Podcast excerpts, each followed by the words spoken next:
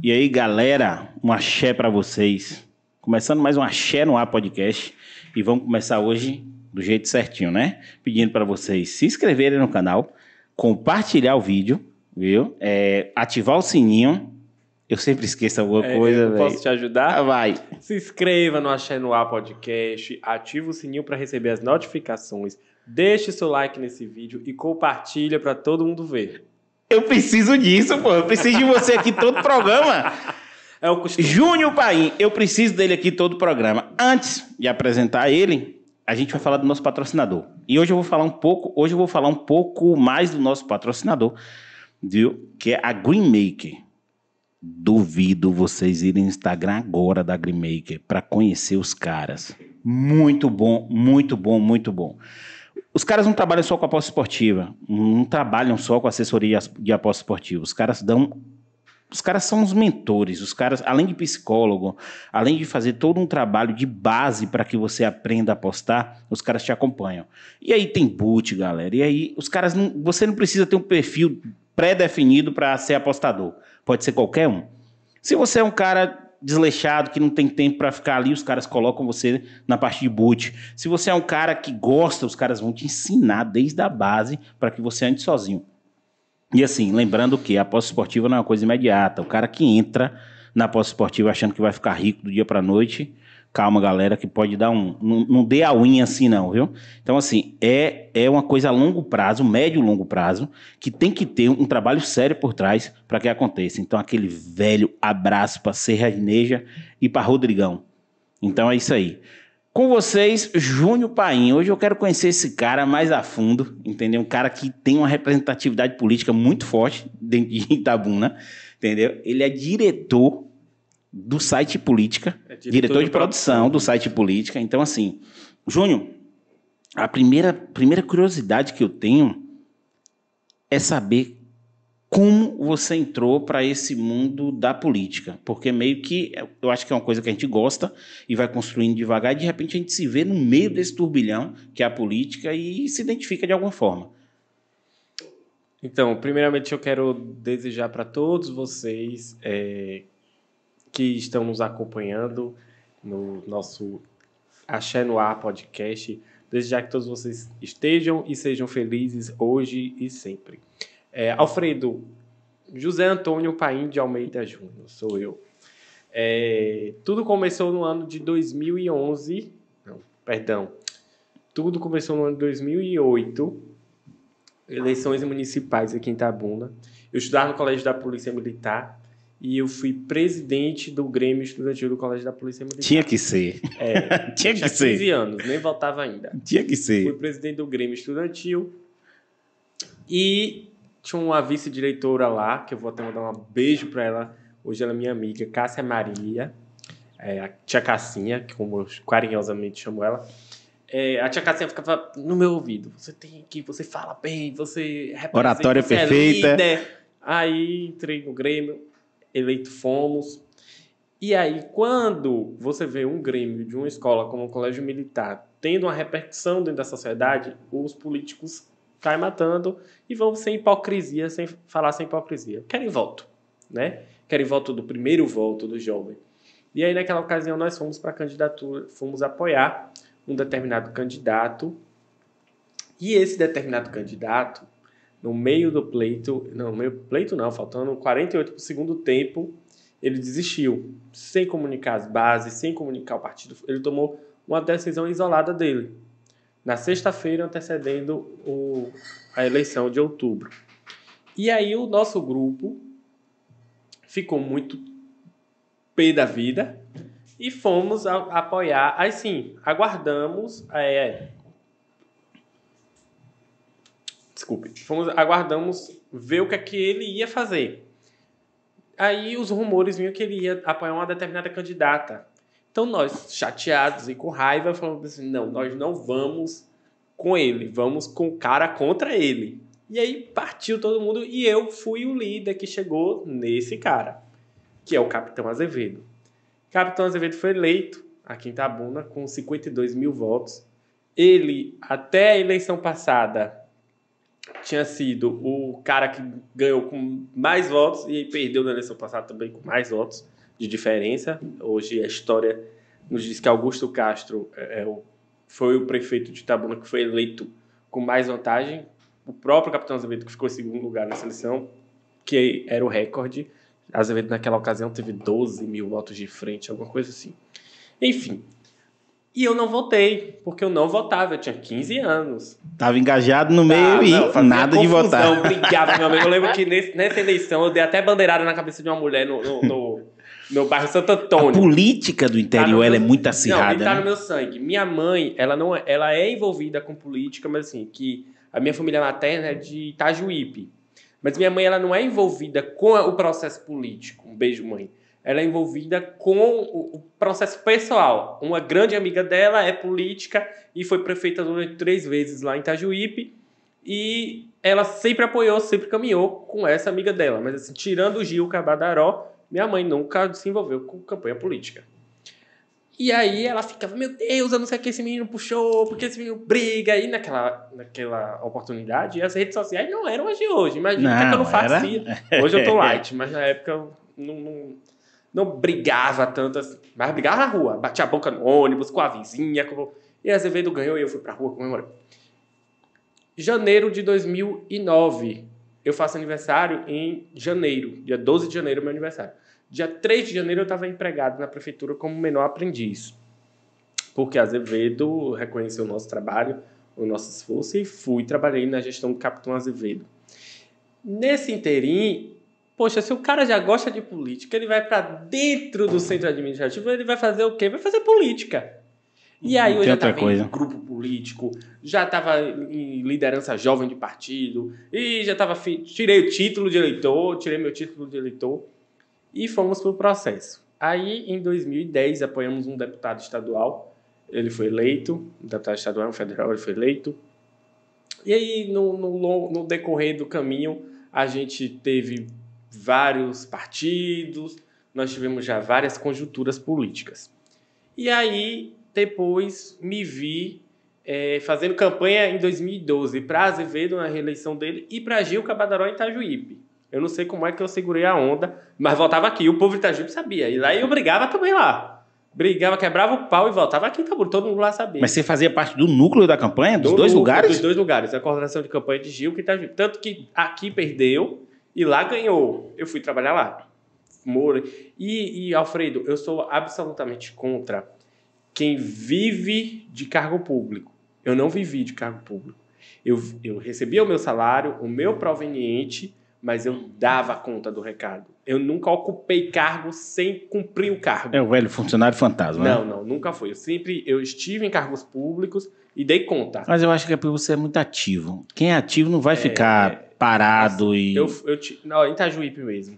Eu fui chefe de gabinete da secretária de assistência social. Aí teve um problema lá num, num departamento. Bota Júnior para ser diretor desse departamento. Aí teve um problema na comunicação da prefeitura. Foi aí que foi meu primeiro contato com a comunicação.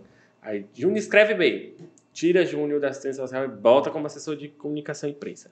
Aí no meio do governo teve um pepino lá com RH, tira Júnior e bota Júnior como diretor de RH. E eu terminei como diretor de RH. Então assim, eu sempre procurei dar o meu melhor e conhecer. Eu não sabia bulufas de nada de RH, de números. Hoje eu entendo tudo. Agradeço a Humberto, que foi meu assessor de, de ele disse que não foi meu assessor, não, mas eu falo, eu fui seu chefe.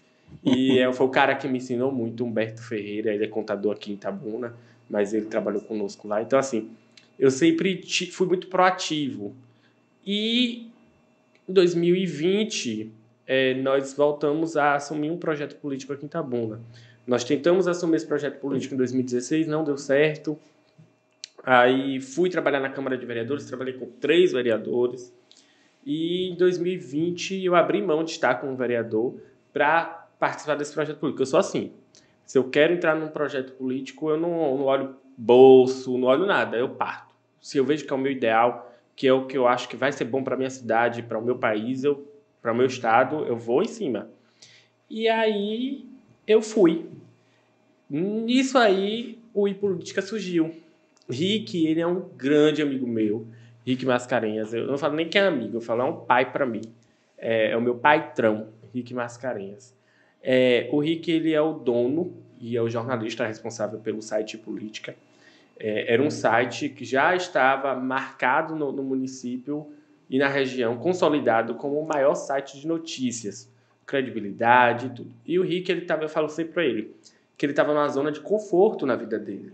O Rick tinha o site dele, com os anunciantes dele, com a pegada dele, a renda dele certinha. Acho que ele surfou a onda de, de que aqueles os sites de notícias estouraram, né? É, e ele ele tava nisso. Na verdade, não. Quando os sites de notícias estouraram foi quando o iPolítica surgiu. Hum. Só que o trabalho que o Rick construiu sozinho ao longo do, acho que são cinco anos, seis anos, eu não, não sei bem, mas eu acho que são seis anos de política. É, o trabalho que o Rick construiu, ele fez com que a marca e política tivesse um, uma credibilidade. E ele é louco, ele é surtado. Porque eu, no lugar dele, eu estava em minha casa com minha esposa, Valéria, a esposa dele, beijo Valéria, com minhas filhas, vivendo a minha vidinha numa boa. Aí Rick não. Rick chega para mim um belo dia, me chama para almoçar. A gente já tinha uma amizade bacana. E eu já tinha tido um programa numa TV fechada aqui na cidade. Nessa época eu tava nesse programa. Rick falou para esse Júnior, vamos fazer uma parceria? Eu falei, vamos. É, tem um canal no YouTube do Política que eu criei tem poucas visualizações, mas a gente, eu quero ter um engajamento e eu queria lhe convidar para você cobrir o Carnaval de Itabuna. Você cobre pelo seu programa na TV e parceria com o site. Eu, aí fizemos um bem bolado, fomos. Aí o nome do meu programa é Debate Papo, que era na TV e hoje está no e Política. Fizemos essa cobertura e foi um sucesso. Passou. Aí veio campanha, não sei o que, Henrique Júnior, me chama para almoçar. Foi o Rick. É, é o seguinte, você saiu da TV, né? Falei, saí, não deu muito certo, tal, não, não cumpriu com as minhas expectativas. Ele falou, olha, eu vou criar, o, o canal já está criado, mas eu vou montar um estúdio e eu vou fazer o seu programa assim, assim, assim, assim. Aí eu olhei para a cara dele, nós vamos começar com o seu programa. E aí depois a gente vê o que, é que a gente faz. Eu falei, ele tá ficando doido. Aí passou uns dias, acho que um mês, não sei, ele me liga. Júnior, eu falei, ô Henrique, ó, oh, você tá, tá livre hoje? Eu falei, tô, o que foi? Eu vou te levar para conhecer a sede do iPolítica. Eu achei, Alfredo, confesso, que é, não tô menosprezando o, o, o, seu estúdio, não. Não, mas achei a gente é que, é pequenininho. Não, mas nós somos pequenininho também. Mas eu achei assim, quando ele foi estúdio de político, eu achei que era essa estrutura sua. Uma casa pequenininha, com um estúdiozinho. Quando eu cheguei, primeiro andar, pra você ter ideia, era uma garagem, que hoje é nosso estúdio, com uma copa. Aí em cima, um primeiro andar e depois um segundo andar com sala, com... Eu falei, esse homem tá ficando doido? Por que ele gasta disso aqui? E aí ele, com o nosso cinegrafista, Avassi, que é um cara, um puta de um profissional, Avassi e Rick sozinho fazendo tudo. Esticando malha, colando isolamento acústico. Você deve saber muito bem o que é isso. É. E começamos do zero. E aí vamos fazer o primeiro programa. Júnior, faz o primeiro programete. Eu, ousado no mundo, convido quem? Sim, o Ferrari. Sim, foi lá. Entrevistamos. Sim, o que vai vir aqui, viu? Já está convidado. Ele vem. É, vamos fechar só o dia. Eu vou ligar para ele amanhã para fechar Pronto. o dia. Uma pessoa maravilhosa. Aí, no fundo verde, num estúdiozinho do, desse tamanho aqui, que só cabia as duas poltronas. Não, não era nem poltrona, o senhor era cadeira mesmo. As duas cadeiras que Rick pegou a cadeira do quarto dele, que ele tinha uma mesinha de tomar um vinho com a esposa, levou essa mesinha para lá com duas cadeiras e colocou para ser o cenário. E aí gravamos com uma câmerazinha e tal. Eu falei, mas, ô Rick, e esse fundo verde vai ficar assim? Ele falou, não, minha filha, Ana Marina, ela sabe colocar fundo, não sei o quê. Aí eu falei, a menina tá fazendo ensino médio, pois Ana Marina fez e foi um sucesso. E aí foi começando, aí foi sim, aí veio o promotor Inocêncio, foi dando uma entrevista ali, outra ali, outra ali, outra lá. Quando a gente viu, é, a Vassi, que é o nosso cinegrafista, ele tem a mania de falar assim, aqui nessa empresa é tudo muito rápido, tudo muito rápido, tá tudo muito rápido. E eu falo assim, a Vassi não é tudo muito rápido, as coisas, graças a Deus, estão acontecendo. Quando a gente viu, a gente já tinha programa falando de sexo, já tinha programa falando de culinária. Vai surgindo, quando o negócio vai, é bom. Vai acontecendo, é. vai acontecendo. Hoje mesmo a gente teve uma reunião, vai vir muita coisa boa aí. E aí foi uma coisa, foi outra, foi uma coisa, foi outra. E hoje a gente está aí consolidado. Aí veio as eleições, a gente resolveu cobrir a, a, as eleições, em vez de. Aí começamos entrevistando os candidatos a prefe... os pré-candidatos a prefeitos aqui em Itabuna. Foi um sucesso. Olha, Alfredo, minhas noites naquelas, naquelas 15, naqueles 15 dias, que eram 15 pré-candidatos, foram maravilhosas, que eu dava tanta risada, porque é, o chat nos comentários, os correligionários políticos brigando, uma confusão. A treta rolando Foi. solta. Aí quando a gente, isso não tinha nem estúdio, não tinha nem estúdio. A gente estava fazendo em parceria com um hotel. Aí quando a gente já tá com o estúdio já era campanha. Aí Rick, Rick ele é muito inovador, ele pensa muito, tem que trazer Rick aqui, viu? Vai trazer. Rick falou assim: "Vamos fazer entrevista com os, com os candidatos a prefeitos?" Eu falei: "Vamos". Aí Rick falou: "Mas todo mundo tá entrevistando os candidatos a prefeito. Bora entrevistar o candidato a prefeito e o vice?" Aí eu falei, mas Rick, quem se interessa por vice, Rick? Ele falou, engano seu. É, o vice tem que ter uma Depois de uma Dilma, meu filho, todo mundo quer saber quem é o vice. é, exato. Ele tem, Aí- o vice tem uma pauta importante. Trouxemos o vice, que foi um diferencial. E aí expandiu. Aí Itabuna, bora pegar Itajuípe? Aí fizemos com os candidatos a Juípe. Era que Guararema, fizemos com Guararema. Aí um amigo nosso de Ilhéus, ah, tem que fazer com Ilhéus, já não dava mais tempo. E aí, e aí a ideia já foi minha, eu falei, Rick, vamos fazer a cobertura das eleições do dia. Nós demos em primeira mão, assim, assim que sair, nós montamos um esquema que assim que sair o resultado dentro do, do, do, do TRE aqui em Itabuna, o iPolítica noticiava. E não só de Itabuna, a gente conseguiu cobrir as principais cidades do sul da Bahia. E aí falamos, e agora? Acabou política, o que, é que a gente vai fazer? Eu falei, vamos entrevistar os eleitos. Aí você me pega um prefeito É, a pauta de política ela não acaba nunca. Pegamos prefeito dessas regiões. Dessas Falar nisso, tudo. falar nisso, Marconi tá, vai vir Vai aqui. estar amanhã comigo, de manhã. Vai estar comigo no, na segunda-feira, né? É, gente. Segunda-feira. Segunda-feira ele tá aqui. Vai estar É. comigo amanhã, 8, 8 horas da manhã, num programa novo. Amanhã, que no caso. Já viu, né, pessoal? Que a gente tá dividindo convidado, É, parceirão tá- meu aqui. Tá um. Amanhã, no caso, hoje, porque o vídeo vai É, pro ar hoje. É. Ele vai estar hoje comigo pela manhã.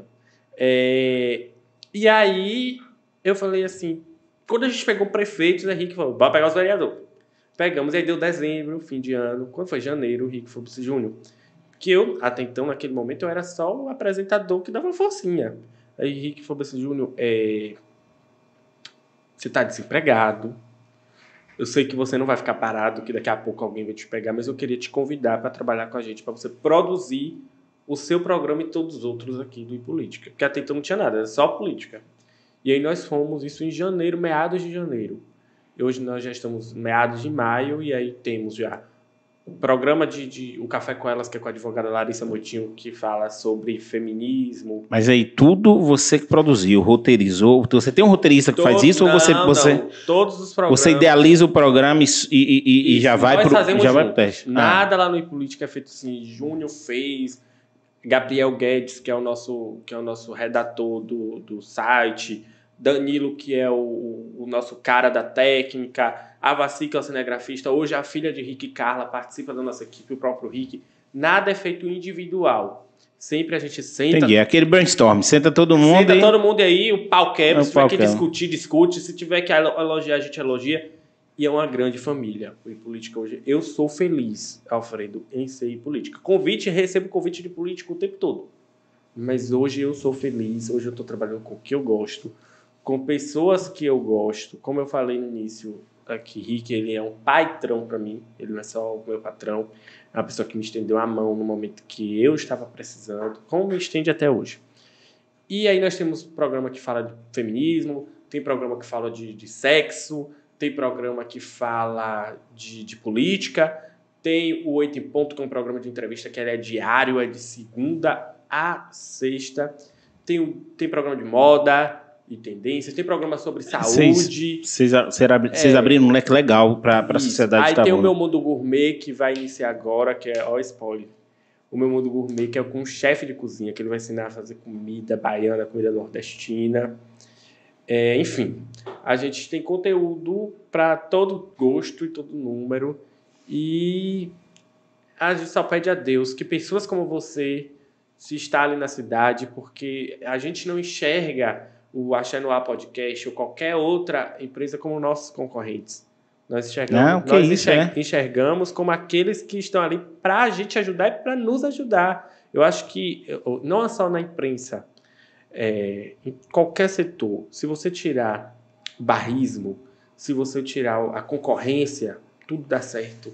Porque o céu e o universo, eu acredito que o céu e o universo é muito grande, muito amplo, todas as estrelas podem brilhar. É, Cara, Quando o- elas o- brilham juntas, aí fica É bem melhor. E outra, o que, o que, o que a gente pensa aqui, a filosofia da gente no, no, no Axé Noel é o seguinte: quanto mais pessoas fazendo esse trabalho que a gente faz, quanto mais pessoas, e assim, a gente veio, a gente veio muito dessa tendência de, de podcast, entendeu? Uhum. O podcast surgiu, a gente falou, pô, é uma coisa que, que todo mundo falava, Alfredo, vai pra, vai pra internet.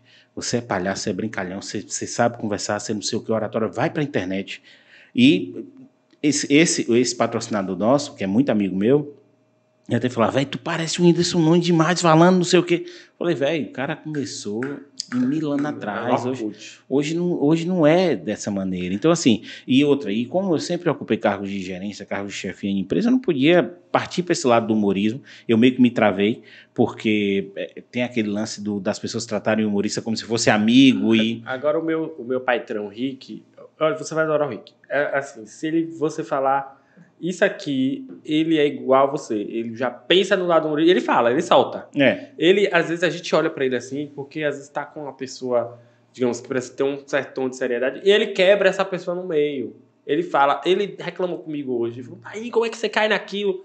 Que eu resolvi fazer as interações, nós resolvemos fazer as interações dos programas. É um cara falando, um idiota, botou um comentário assim. É, manda um abraço pra minha mãe, Deide Costa. Aí você largou no programa! Falei, falei um abraço pra dona Deide Costa. Ei, todo mundo vai, no- vai no- Agora a gente vai fazer sacanagem com É, você. então, eu falei um abraço pra dona Deide Costa. Daí Rick falou: ah, como é que você não fez isso? Eu falei, mas eu não me toco. É eu porque você tá ali. Às vezes você tá ali, não, mas eu sou malicioso Não, pra eu- essas o coisas. Mas é, é. Agora eu sou, eu sou completamente desa, de- desanuviado com essas coisas. Pra me pegar uma coisa assim, eu confesso que com a minha relação com ele, eu tô hoje mais esperto. Eu pego umas coisinhas assim, mas ele é, é é E fenômeno. outra, fala com o Rick que a gente vai ter uma parceria, viu? Porque a gente tem um estúdio em Salvador e a gente vai montar essa parceria com vocês. Você vai falar pra ele, pessoalmente. É, porque eu já falei com o Júnior, o Júnior já, já falou logo comigo, Gapes, tá com o estúdio em Salvador, porque o podcast daqui vai ser tanto em Itabuna quanto em Salvador. A gente vai ter duas sedes. Então, falando pra vocês. Então, assim, Júnior já falou, ei, estúdio de Salvador também quero, porque a gente não vai ficar 100% lá, a gente vai ficar flutuando entre os dois. Como a gente já tem muito convidado marcado para Salvador, entendeu? Porque lá é o berço de convidados, então a gente vai ter que ficar lá o final de semana e pegar alguns dias assim da semana que der. E Júnior vai usar o restante Não, a do. gente usa, a gente usa. Júnior vai usar o estúdio lá, que é meu parceiro já aqui. Vamos estruturar. Mas, enfim, é, eu queria que você falou um negócio da internet. E agora eu vou deixar de ser entrevistado, vou entrevistar. É, o, o- eu vejo o YouTube como a televisão do mundo. Hoje todo mundo tá no YouTube. Tem de tudo no YouTube. De coisa boa, coisa ruim, você encontra no YouTube. Tudo. Até as televisões abertas já estão no YouTube. Já, já, tão, já fizeram programa lá, porque viram que que é o fim da televisão aberta? Cara, a televisão aberta tem seu público e ela ainda é um canhão muito grande. Entendeu? Porque é, como é que você consegue identificar isso? Por exemplo, tem alguns programas que você. Tem alguns programas que, que, que os caras. Eu conheço alguns humoristas, algumas pessoas de Salvador, e os caras falam, cara, a internet é muito boa. É a tendência mundial a internet, e tá crescendo muito e vai crescer ainda mais. Mas o canhão da televisão, ele é o frentista do posto. Que quando o cara para o carro, você não sabe quem é o youtuber que tá ali. O frentista não sabe quem é o youtuber, o, o youtuber que tá ali. Mas ele sabe quem é o cara que toca no domingo, no Domingão do Faustão. Ele sabe quem é o cara que tá no programa, que tava no programa de Gugu. Tava. Então ele fala, ah, você tá no programa. Tá entendendo? Olha, Então, eu assim- concordo e discordo. Porque eu ando aqui, tá bom? Não vou falar assim, ah, você que apresenta o programa. Não, mas é claro que é claro que existe um nicho muito É. forte para isso. Só que a televisão ela abre demais. Ó, vamos pegar aqui quatro pontos, quatro pontos de audiência de um, de um programa, de um programa de TV. Ó, eu vou estar tirando esse número da bunda, mas assim, quatro pontos de audiência no, no programa dá quase 100 mil pessoas É, é, ao vivo sintonizadas naquele canal. Eu não, assim, eu, eu particularmente, eu nunca conheci alguém que tivesse uma- um equipamento do Ibope em casa, porque eu li sobre isso, e é um equipamento que fica na casa das pessoas medindo. Eu não conheço ninguém que tem isso, mas acredito porque sempre dá certo. Todo mundo que fala dá certo. Mas assim, É o cara do poço que conhece ele, entendeu? O, o YouTube é nichado. E que bom que é nichado, entendeu? Porque a gente consegue ter várias é, é, nuances em cima disso e consegue. Na verdade, assim, é uma bolha, e hoje essa bolha ela está crescendo cada vez mais ao ponto de você estar tá ali flutuando no YouTube estourar em outro lugar que você fala que bacana, e se inscreve e já começa a acompanhar. Eu acho massa isso, entendeu? Tanto que a gente partiu. Quando, quando saiu o podcast, eu falei, cara, ó, vou fazer só uma observação aqui. Minha mãe, minha mãe falou comigo assim, ó, não vou divulgar o seu programa no grupo da igreja porque você fala muito palavrão. Dona Cleusa, te amo. É porque eu sou do comercial, o comercial é um pouco mais agressivo, mas eu vou tentar segurar os palavrões, viu? Te amo, mãe. Beijão. Falou mesmo, não vou, não vou soltar porque você fala palavrão o tempo todo. Aí eu vou dar uma segurada nos palavrões para ela poder divulgar no grupo da igreja. Um beijo para todo mundo da igreja aí. Viu, Nossa Senhora Aparecida. É, lá de Vitória da Conquista. Então é isso. Quando surgiu o podcast, eu falei, cara, é isso. É isso que eu quero. Entendeu? Por quê? Eu adoro conversar com gente. É o formato que eu quero, só que tipo, quando o Flow surgiu há dois anos e pouco atrás, eu me apaixonei. Só que quando eu fui fazer o orçamento para essa estrutura, eu falei, não, pô, não, pera aí, pô. É muito caro. É tudo muito caro. Entendeu? Com certeza. Então, assim, você é, é, é um orçamento que você fala assim, pera aí. Eu vou perseguir isso para ver se dá certo. Por isso é que muita gente não faz, entendeu? Porque assim, você montar um conteúdo com qualidade, você pode ter só um celular na mão e criatividade, Sim. entendeu? Mas a recorrência de um, de um formato desse aqui, ele tem que ter um microfone bom, ele tem que ter uma mesa de som bom. É igual o seu. Como é que você faz seu ir política Tem que com. ter uma iluminação boa. como é que você faz seu ir política com os equipamentos ruins? Não, não. Você tá entendendo? Porque seu programa é recorrente, ele não vem do, do- da criatividade do dia, do dia a dia. Então, assim, beleza, eu sou um youtuber normal, eu pego uma, uma GoPro, boto aqui e vou dançar sem camisa, não sei o que, pô, isso é massa. Vários estouraram assim, só que é da criatividade do momento. Você vê, o cara pega uma pauta, ele não pega uma pauta, ele rasga ali alguma coisa e E vai. eu acredito, Alfredo, que você, assim como nós, a gente não faz para estourar. Estourar é uma consequência. A Exatamente. gente faz com prazer. Isso. O iPolítica ele tem isso. Eu acho que a Chanoir também tem passado isso.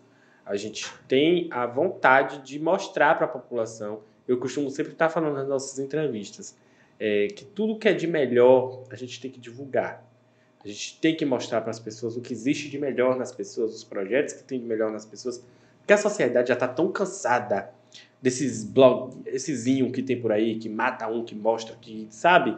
As pessoas consomem mas estão cansadas, as pessoas têm que chegar em casa no trabalho e assistir o Achar no Ar podcast, ver a entrevista daquele cara, ir por política, ver o que é que tá pautando a política da sua cidade. Acho que as pessoas têm que chegar em casa e ver isso. Mas não é ver morte é. tragédia, não. E isso tem, isso tem, isso tá numa crescente. Essas pessoas que chegam e colocam até um podcast para dormir, porque hoje eu só durmo assistindo podcast, É, ouvindo podcast. eu ainda não tenho esse estado de Não, é- paz, assim. É de- porque você, é porque você, você tem aquele negócio, você me contou, você tem aquele negócio de, de silêncio, de tal para dormir. É. Eu não, eu é podcast e eu vou dormir. Entendeu? Aí quando eu acordo, já rolou, eu, tanto que eu tirei a rolagem automática agora, porque já rolou Troca cinco, aí. seis vídeos e eu tô lá dormindo. É. Mas costume, entendeu? E que bom que a população está pegando esse nicho e entendendo essa, essa, essa dinâmica que está acontecendo na internet, entendeu? Porque vários canais estão surgindo e, assim, cada vez que surge mais um, é a cena que fica melhor. Tipo, se tivesse outro site de política aqui, Seria- entendeu? Ó, ó, eu falo sempre assim. A eleição de 2020, aí eu volto à política. A eleição de 2020 ela foi pautada por conta da imprensa. É, na época, o iPolítica estava sozinho, mas não vamos falar de política apenas. Vamos colocar rádio, é, as rádios AM de Itabuna. É, o iPolítica dava um, um noticiava, fazia uma entrevista com um pré-candidato, alguém assim. A rádio AM ia lá e entrevistava outro mas não era para concorrer, para mostrar que é melhor. Não, é porque a gente estava pautando aquele assunto naquele momento. E eu, na, teve uma época que eu fiz uma parceria com um programa aqui em Tabuna, uma rádio AM. Em uma entrevista nossa com uma deputada, a gente desconstruiu uma chapa que talvez fosse a chapa eleita aqui nessa cidade. Gente Conta aí, conta mais disso aí. foi é, a deputada Daiane Pimentel, do PSL, ela deu uma entrevista pra gente nessa rádio e tudo indicava que o PSL, o partido dela, e indicar o vice de Dr. Antônio Mangabeira. Então, Dr. Antônio Mangabeira, que vinha de um movimento de direita, embora estivesse no PDT, ele ia ter esse apoio maciço dos bolsonaristas. Aliado aos votos dele, ele ia estar no páreo, ia estar na briga.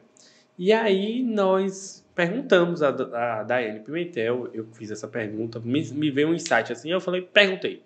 Perguntei a ela se a condição do PSL estar com Antônio Mangabeira seria o apoio incondicional na questão da vice.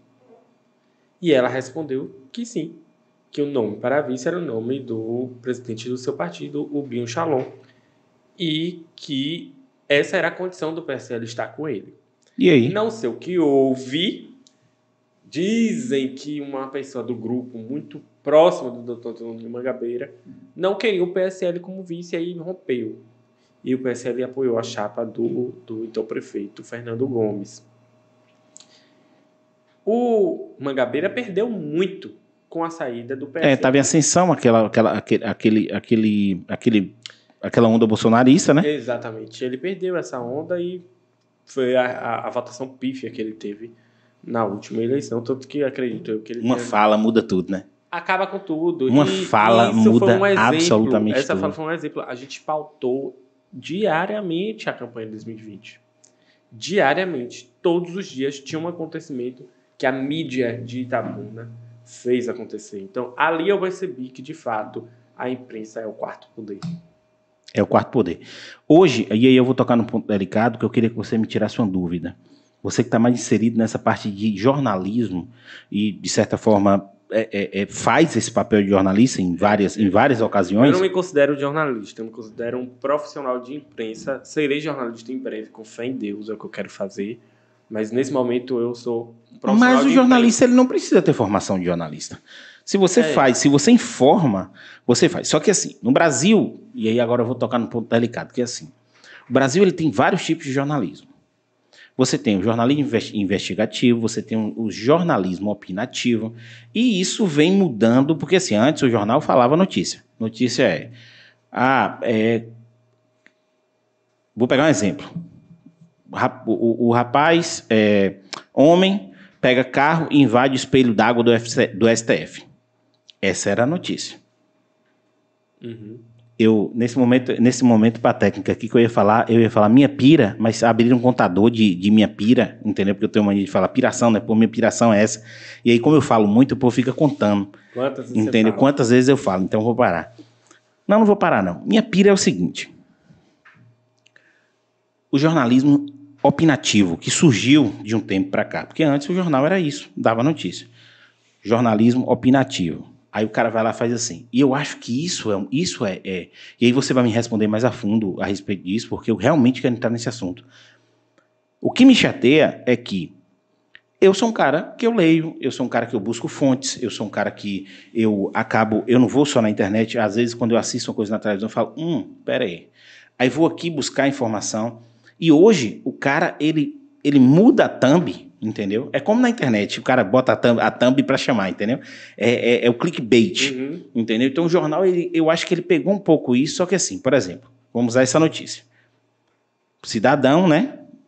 Rapaz, homem, pega o carro com duas armas. O que aconteceu recentemente? Pega o carro com duas armas, com um arco e flecha, não sei o que, invade o espelho d'água do STF. Um jornal. O que, é que ele queria fazer com esse arco e flecha? Um jornal. Um jornal. Bolsonaro excita seguidor a invadir espelho d'água do STF. Tá entendendo? O outro jornal. STF, com sua mal, sei lá, com sua má gestão, má assessoria. má assessoria, não sei o quê, é, é, indigna população, indigna ci- cidadão, indivíduo a invadir o espelho da. Você tá entendendo? Uhum. A notícia é: rapaz invadiu. Agora, claro, se tiver uma coisa por Você trás. acha que, que cada veículo de informação dá o tom de acordo com aquilo que... De acordo com sua ideologia. Acredita. Eu acho que vai. Agora, assim, não cada, não é que É, todos é. fazem isso. Por exemplo, eu vi, eu estava vendo em política. Vocês têm um- um- uma parte de jornalismo opinativo. Sim. Você coloca a sua ideologia naquilo que Sim, você fala. sim, Tá entendendo? Mas tem também uma parte lá que é a notícia. Sim, ó, é Tá entendendo? Então, tem assim- muito esse cuidado, porque Henrique cobra muito de todos nós, tanto da equipe diária quanto dos apresentadores. Assim, nós temos apresentadores que são filiados a partidos políticos. Eu sou filiado a um partido político. Sei que daqui a pouco você vai tocar nesse assunto. Mas assim, independente de lado partidário, nós temos que ter compromisso antes de qualquer coisa com a verdade. Hoje, olha que interessante. Hoje eu chamei Henrique, eu falei, Henrique, é, tô sabendo que vai acontecer isso, isso, isso. Fulano de tal, talvez vai assumir esse cargo. Assim, uma coisa mesmo de bastidor da governadoria. E Henrique falou, pai, não leva mal não, eu não vou publicar nada disso. Eu falei, mas não. eu falei, Henrique, vai dar acesso, as pessoas vão ler. Ele falou, mas eu não gosto de especulação, pô, eu não vou É, dizer. especulação É, é. Alfredo vai assumir um cargo. Tudo Especular indica não é jornalismo, que né? Alfredo vai, indicar, vai assumir. Por mais que eu queira que Alfredo vai É. assumir, mas eu não posso falar porque assim, eu especulo que o Alfredo dá certo. Aí eu especulo que o Júnior não vai dar certo. Talvez. Então, aí o meu site vai perdendo a credibilidade. Tá, public- tá jogando notícia no vento. Então, ele tem esse cuidado. Mas eu concordo com a sua fala.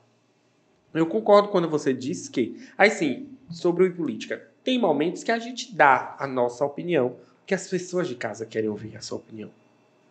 As pessoas querem dizer que você está certo, ou as pessoas querem lhe detonar, dizer que você está errado. Então, eu tenho, assim, muito receio e de falar. Eu tenho muito medo de colocar minha opinião, porque às vezes eu ah, devoro tudo. Eu sou É muito. é, você é muito.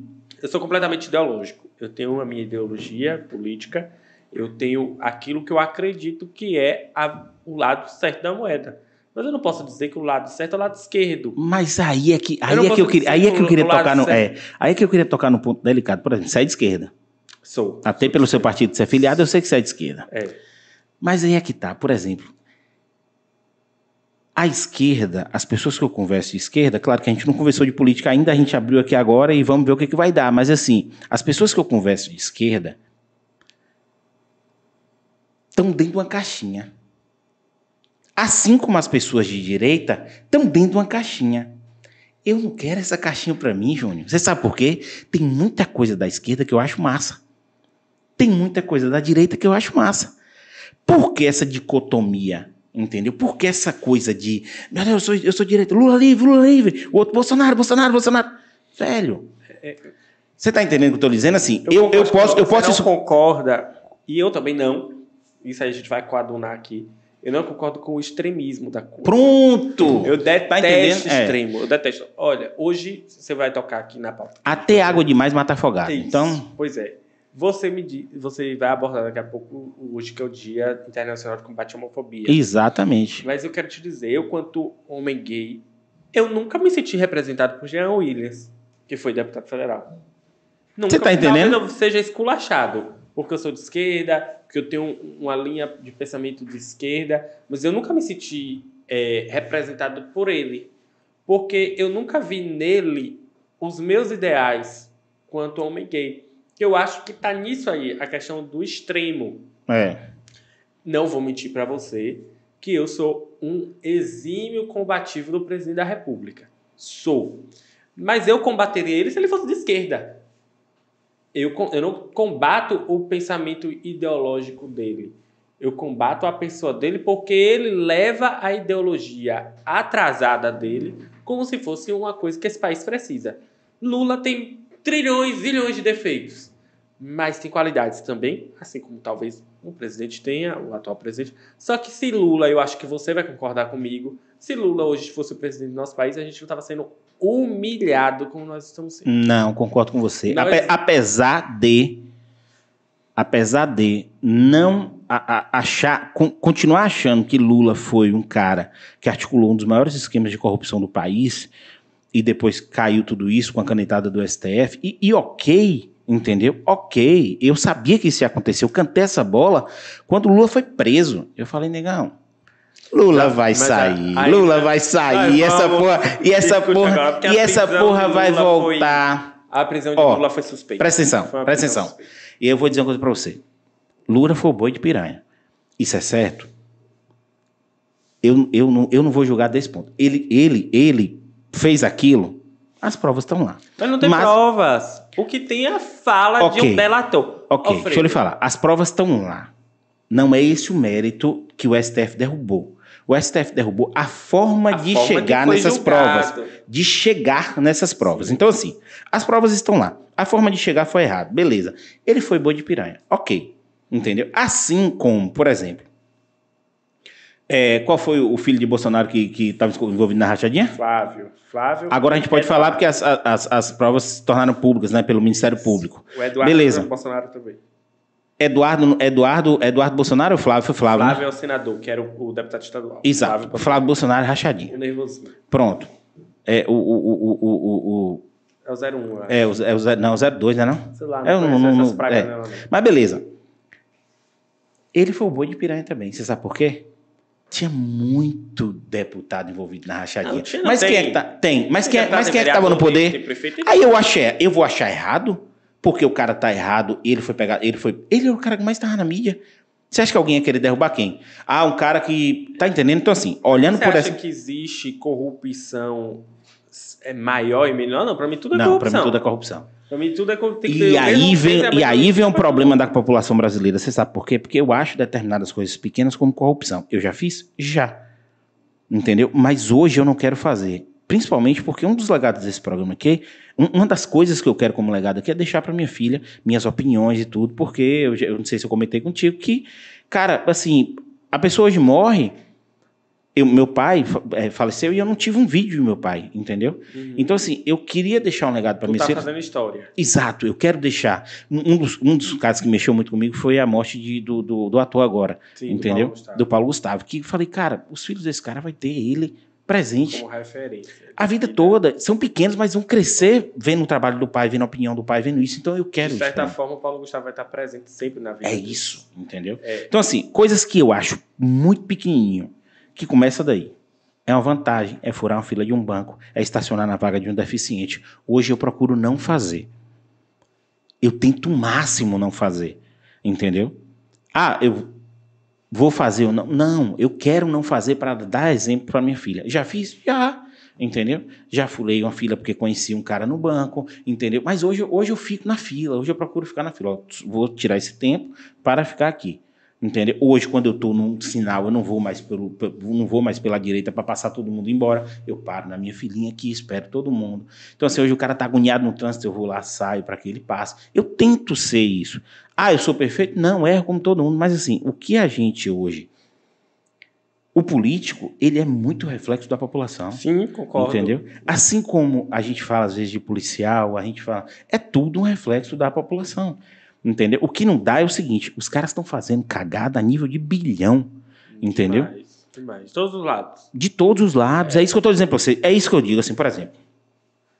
Eu nunca. E aí, eu, e aí eu, eu, eu, eu posso bater no peito e dizer para você: eu nunca roubei nada de ninguém. Porque no dia que eu achei uma borracha no chão, duas situações que eu lhe falar aqui com minha mãe, dona Cleusa, muito obrigado pela educação, mas também doeu. Eu achei uma borracha na escola. Ela chegava, conferia minhas coisas, quando chegou lá, viu uma borracha. Ela me levou pela orelha na escola. De quem? Eu falei, achei no chão. Não é sua, devolve para a professora. Eu tive que entregar a borracha para a professora chorando. Outra vez foi, achei 10 reais na, na frente do shopping. Eu caí no pau. Ela me quebrou. Quando eu falo quebrou, gente, é sandalhado, não é me espancar, não. Minha mãe não espancava, não. palmada, hein? É, é, é, é, é bater como todo mundo da nossa idade, entendeu? Você é um pouco mais novo que Não, eu, mas todo mundo, todo mundo da nossa idade, e tá aqui, não morreu, não, tá entendendo? Então assim, não tô também incentivando a ninguém bater em ninguém não, viu gente? Porque eu nunca bati na minha filha, mas eu dou o castigo dela e faço os castigos ali. Eu acho que os tempos mudaram. né? Mudaram. Mas é isso. Não tô é, recriminando o minha mãe fez, muito pelo Não. contrário, tô agradecendo. Mas eu apanhei demais. Velho, eu 10 já reais, Júnior. Eu já apanhei 10 na conto. escola. Ela só parou de me bater quando minha irmã chegou e falou: Eu tava com ele, tentei pegar na frente dele e não consegui. Aí ela olhou e Ah, fez bateu na assim. sua irmã. Não, ela fez assim: Eu nunca achei nada. Por que você tá achando? Eu falei: Agora a senhora quer que eu chegue lá e jogue dinheiro no chão de novo? Aí ela falou: Não. Aí ela parou. Tá entendendo? Então, assim, a eu nossa sou. criação foi bem parecida. Eu já achei É. uma época um celular V3. Não sei se você lembra, um Lembro. Motorola V3 Oxi. que era qualquer luxo. Eu Era. entrei no ônibus, no- inclusive, não sei como é que aquele celular foi parar no ônibus, que dono de V3 não andava de ônibus. Encontrei no Em ônibus. Vitória da Conquista andava. Dono de ônibus- Em em Vitória da Conquista, o povo anda com jaqueta de 1.500 reais dentro do ônibus. Eu vou comparar. Ah, Meu Deus. Aí eu peguei esse celular e levei pra casa, achei na cadeira de ônibus. Aí minha mãe falou, de quem é esse celular? Eu falei, não sei, achei, no ônibus. Aí ela falou, você achou no ônibus? Eu falei, achei, minha mãe. O dono vai aparecer. Deixou o celular lá, tava descarregado, arrumam- arrumamos um carregador, colocou e tal. Certo tempo, o telefone tocou, a pessoa apareceu. E aí marcou do cara ir lá em casa buscar o celular que ele realmente disse que perdeu não e tal. Quando tem- ela me ela ficou na varanda, me viu indo entregar o celular pro cara, o cara me agradeceu, o cara foi meteu a mão no bolso e puxou 200 reais e me entregou. Assim, olha, para, obrigado, tal. Gente, eu tinha uns 14, 13 anos. Duzentão, aquela época. filho, na hora que Eita! Peguei na minha mão, ela falou, epa, Devolve. devolve. Ô, Aí eu falei. Minha mãe, ele tá me dando, devolva, você não fez mais que a sua obrigação. Tá certo. Então, é, é A gente não entende, a gente não entende quando a gente tem essa idade, mas tá certa. Exato. Tá entendendo? Então, assim, só pra concluir. É, vamos voltar pro PT. Não, pra Vamos concluir essa questão. Então, é exatamente, pra concluir. Eu nunca, assim, eu, eu já tive amigos de falar bem assim: ah, é, é roubar doce da Americanas é normal. Não, não é normal. Não é normal. Pega outra coca pra ele aqui, gente. Não, não é Fazendo normal. Favor. Não, é normal. E aí eu vou dizer uma coisa pra você. Assim, eu nunca entrei em um lugar pra roubar, nunca entrei pra fazer isso. Eu recrimino isso.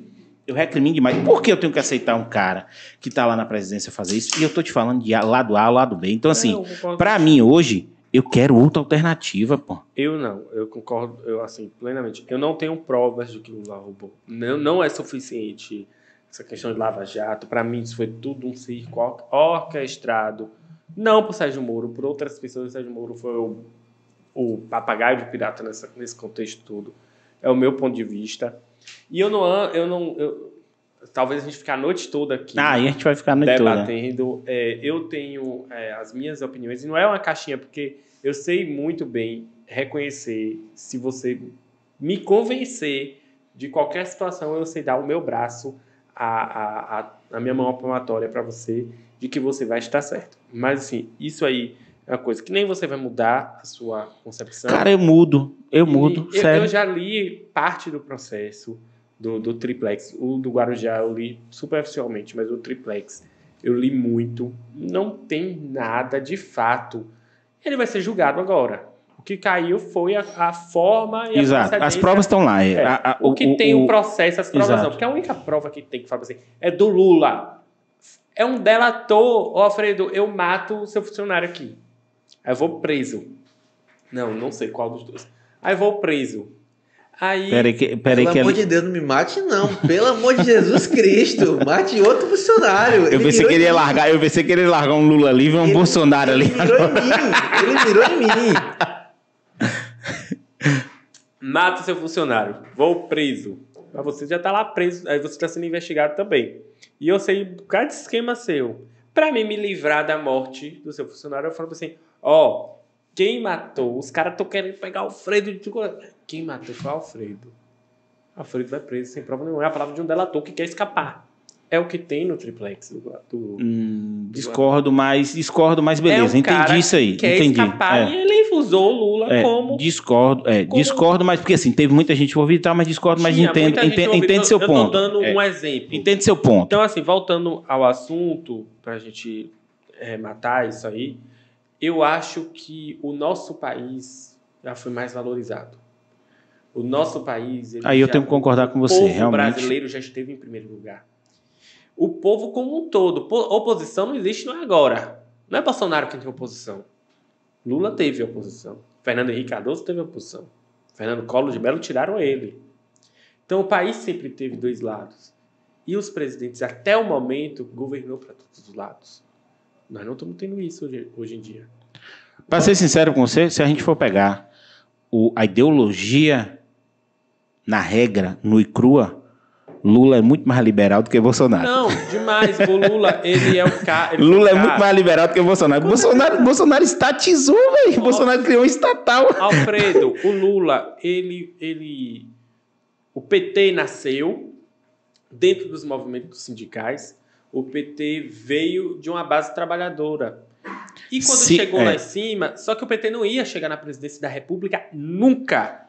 Lula não ia ser presidente da República nunca. Se o PT fosse de esquerda raiz, não tinha o Não pessoal hoje. Não, não tinha o pessoal, porque o pessoal é um braço. Exatamente. Um braço esquerdista É, é, o PT extremo, é. O PT, ele é o partido mais organizado do país. Eu não sou petista, mas eu entendo um pouco do PT. O PT, ele tem várias tendências.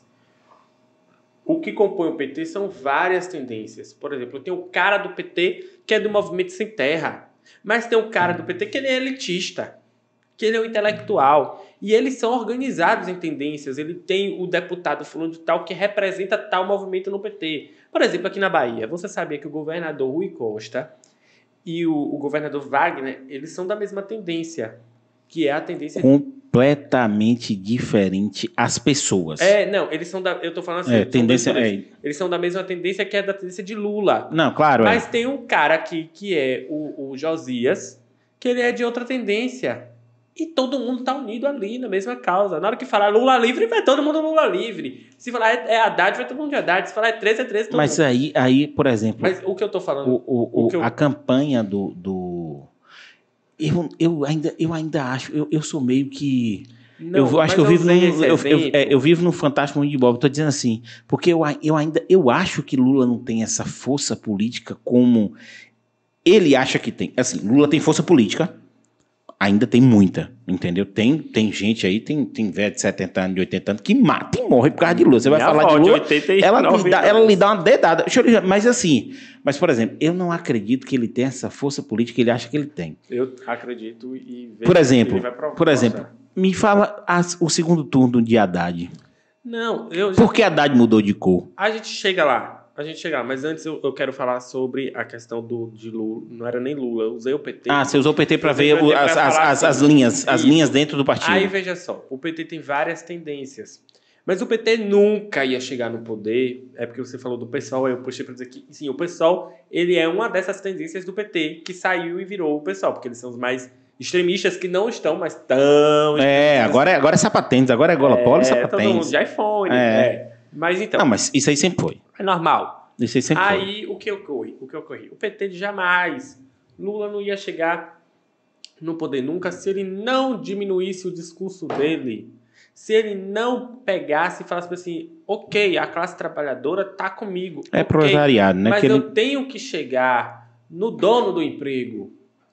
E agora, recentemente, quando- no caso da, da condenação dele, que foi julgada a suspeição do, do juiz Sérgio Moro, ele, em um discurso, ele falou uma coisa que é totalmente verdade, eu sei que você vai concordar comigo. Saiu a matéria, no, em tudo quanto foi jornal. É, o mercado teme a volta de Lula, dólar dispara, economia com medo... Não. Aí ele falou assim, eu quero entender por que esse mercado tem medo de mim. Eu fui o presidente que mais gerei emprego nesse país. Eu fui o presidente que mais tive diálogo com a classe econômica desse país. Fomos, o, fomos os presidentes. Fui o presidente, foi o governo que abriu mais indústria nesse país. Não é indiscutível. Cara, assim, eu, eu, eu, apo- eu apoio é algumas discutível. coisas do PT, mas assim, se a gente for falar de economia mesmo, o que, o que aconteceu foi um endividamento geral do, da galera. Por quê? Porque Por o da corrupção. não, o crédito foi aberto, ab- se abriu o crédito, tanto que Paulo Guedes falou uma frase que, nossa senhora, aquele cara... Com aquela frase ali, ele já devia sair do ministério, assim. Eu até gostava dele no início, quando ele falou, ah, empregada doméstica tava indo pra Disney. Tá entendendo assim? Uma frase totalmente infeliz. O que, e assim, eu entendi o contexto depois dele falando que não, porque ia para para Foz do Iguaçu, passeio interno e tal, mas não vem ao caso. Mas assim, teve uma, uma liberação de crédito muito grande, porque isso gera meio que, que uma bolha, entendeu? Uma coisa, uma coisa forçada que foi feito. Beleza. Só que eu apoio muita coisa. Do Por lance da economia. Por exemplo, é, teve Por exemplo, eu vou, eu vou dar um exemplo para você. Quantas escolas técnicas o PT fez? Eu não sei números. Cara, Não sei números, mas muito. eles falam muitas. Só que a escola já estava aí. Sim, Você tá mas- entendendo Mas que- valorizou, pô. Você tá entendendo que eu fico puto? Valorizou. Mas assim, uma coisa é eu falar assim, ó, reformei o Cefet e agora ele virou IFBA. Sim. Sim. Criamos escolas federais. Aí você fala, peraí, se eu estudei, o cara nem era, eu estudei lá, o cara nem era presidente. Como é que você criou? Ei, Ei. ei, Lulinha, como é que você criou isso? Mas ele criou, ele deu uma organização àquilo ali que não existia. Mas Aqui em Itabuna não existia IFBA. Hoje tem. Aqui na região não existia IFBA.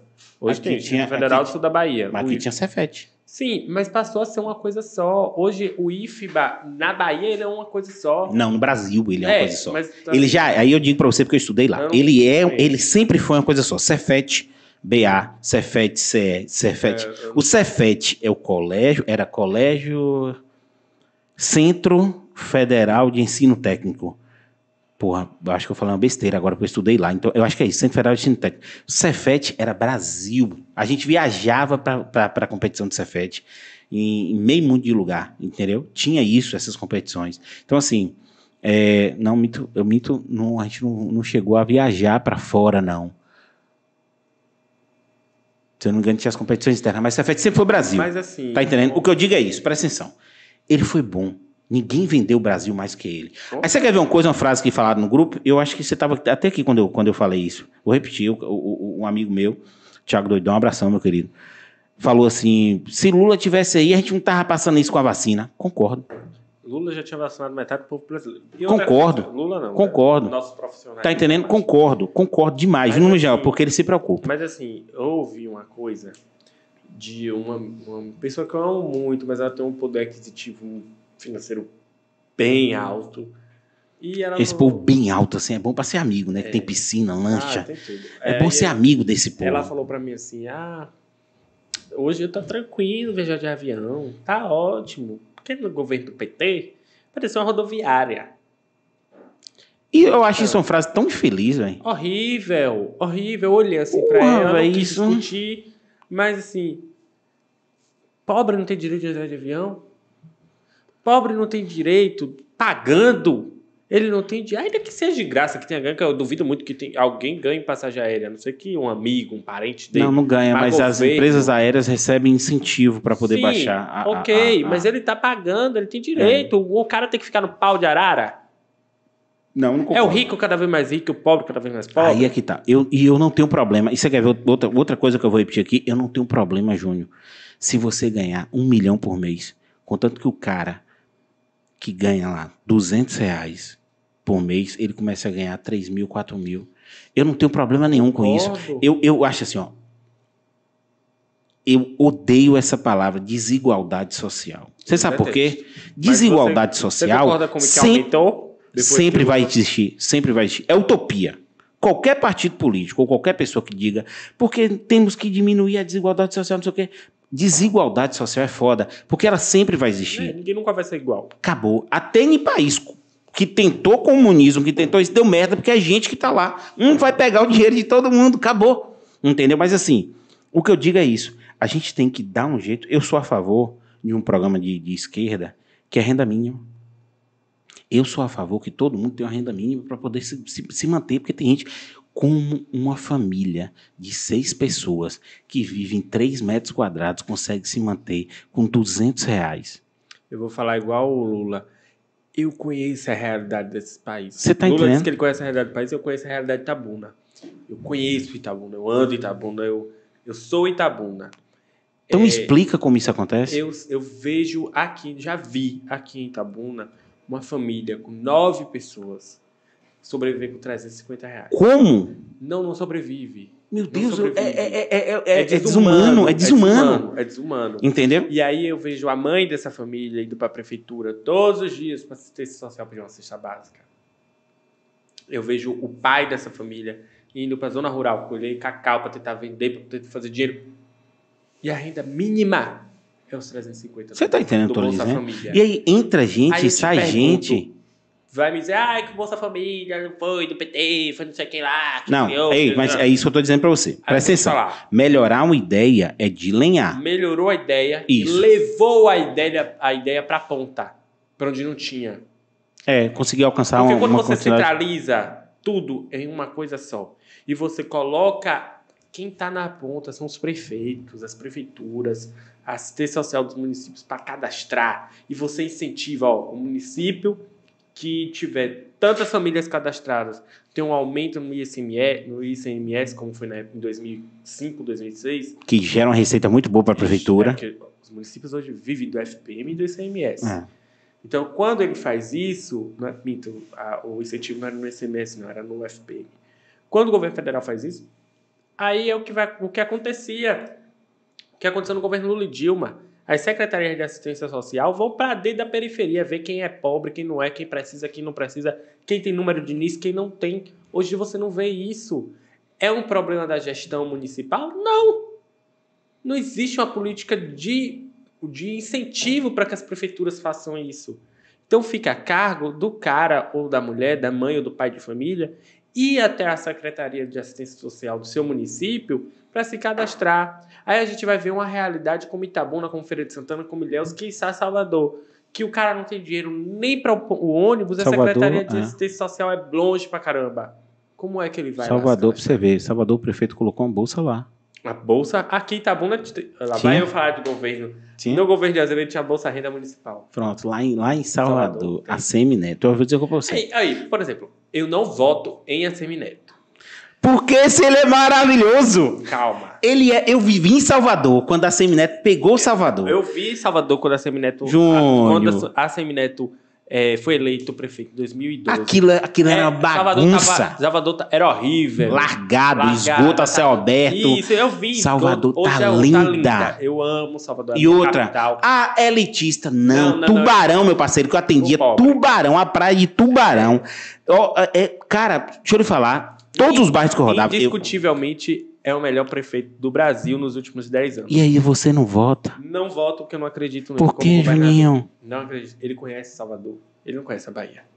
A Semineto não conhece a Bahia. Ele não sabe onde Cara, eu voto os na pessoa. da Bahia. Você quer ver uma coisa? Se Rui coisa. Costa, se pudesse ter um terceiro mandato de governador, eu votaria em Rui Costa. É, eu, Eu sou fã do trabalho de Rui Costa. É, eu vivi nomes- coisas do trabalho de Rui Costa. Mas Rui já assim, Costa não tem uma pessoa para colocar no lugar dele. Mas assim, deixa eu te falar, ô, é, Alfredo. Eu tenho uma amiga minha de Ara- Sergipe, ela mora em Aracaju. E há 15 anos atrás, 10, não sei, 10, 12 anos atrás, é, Aracaju vivia isso que Salvador viveu. O prefeito era de um partido e o governador E era de que outro. bom. Que bom, porra. Mas é bom pra É capital. Pro competição, interior não é é. bom, não, mas pra capital é ótimo. É uma competição. Então, Boa. se a Semineto foi um bom prefeito, excelente. Mas Rui Costa trabalhou pro Salvador também.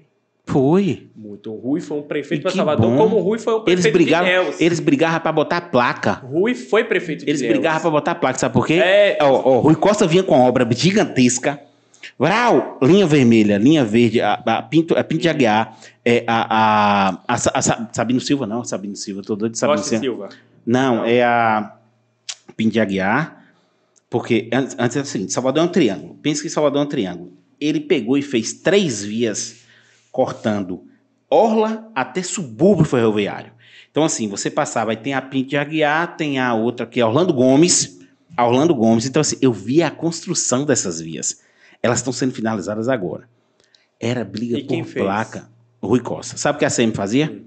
A CM pegava em torno. Olha que coisa gostosa. Olha que coisa gostosa. Pegava em torno e construía alguma coisa, um Rasgava. parque, alguma coisa, não sei o quê. Aí, de repente, aquele, assim, a cabeção, aquele bicho tem a cabeça grande dela de inteligência, pô.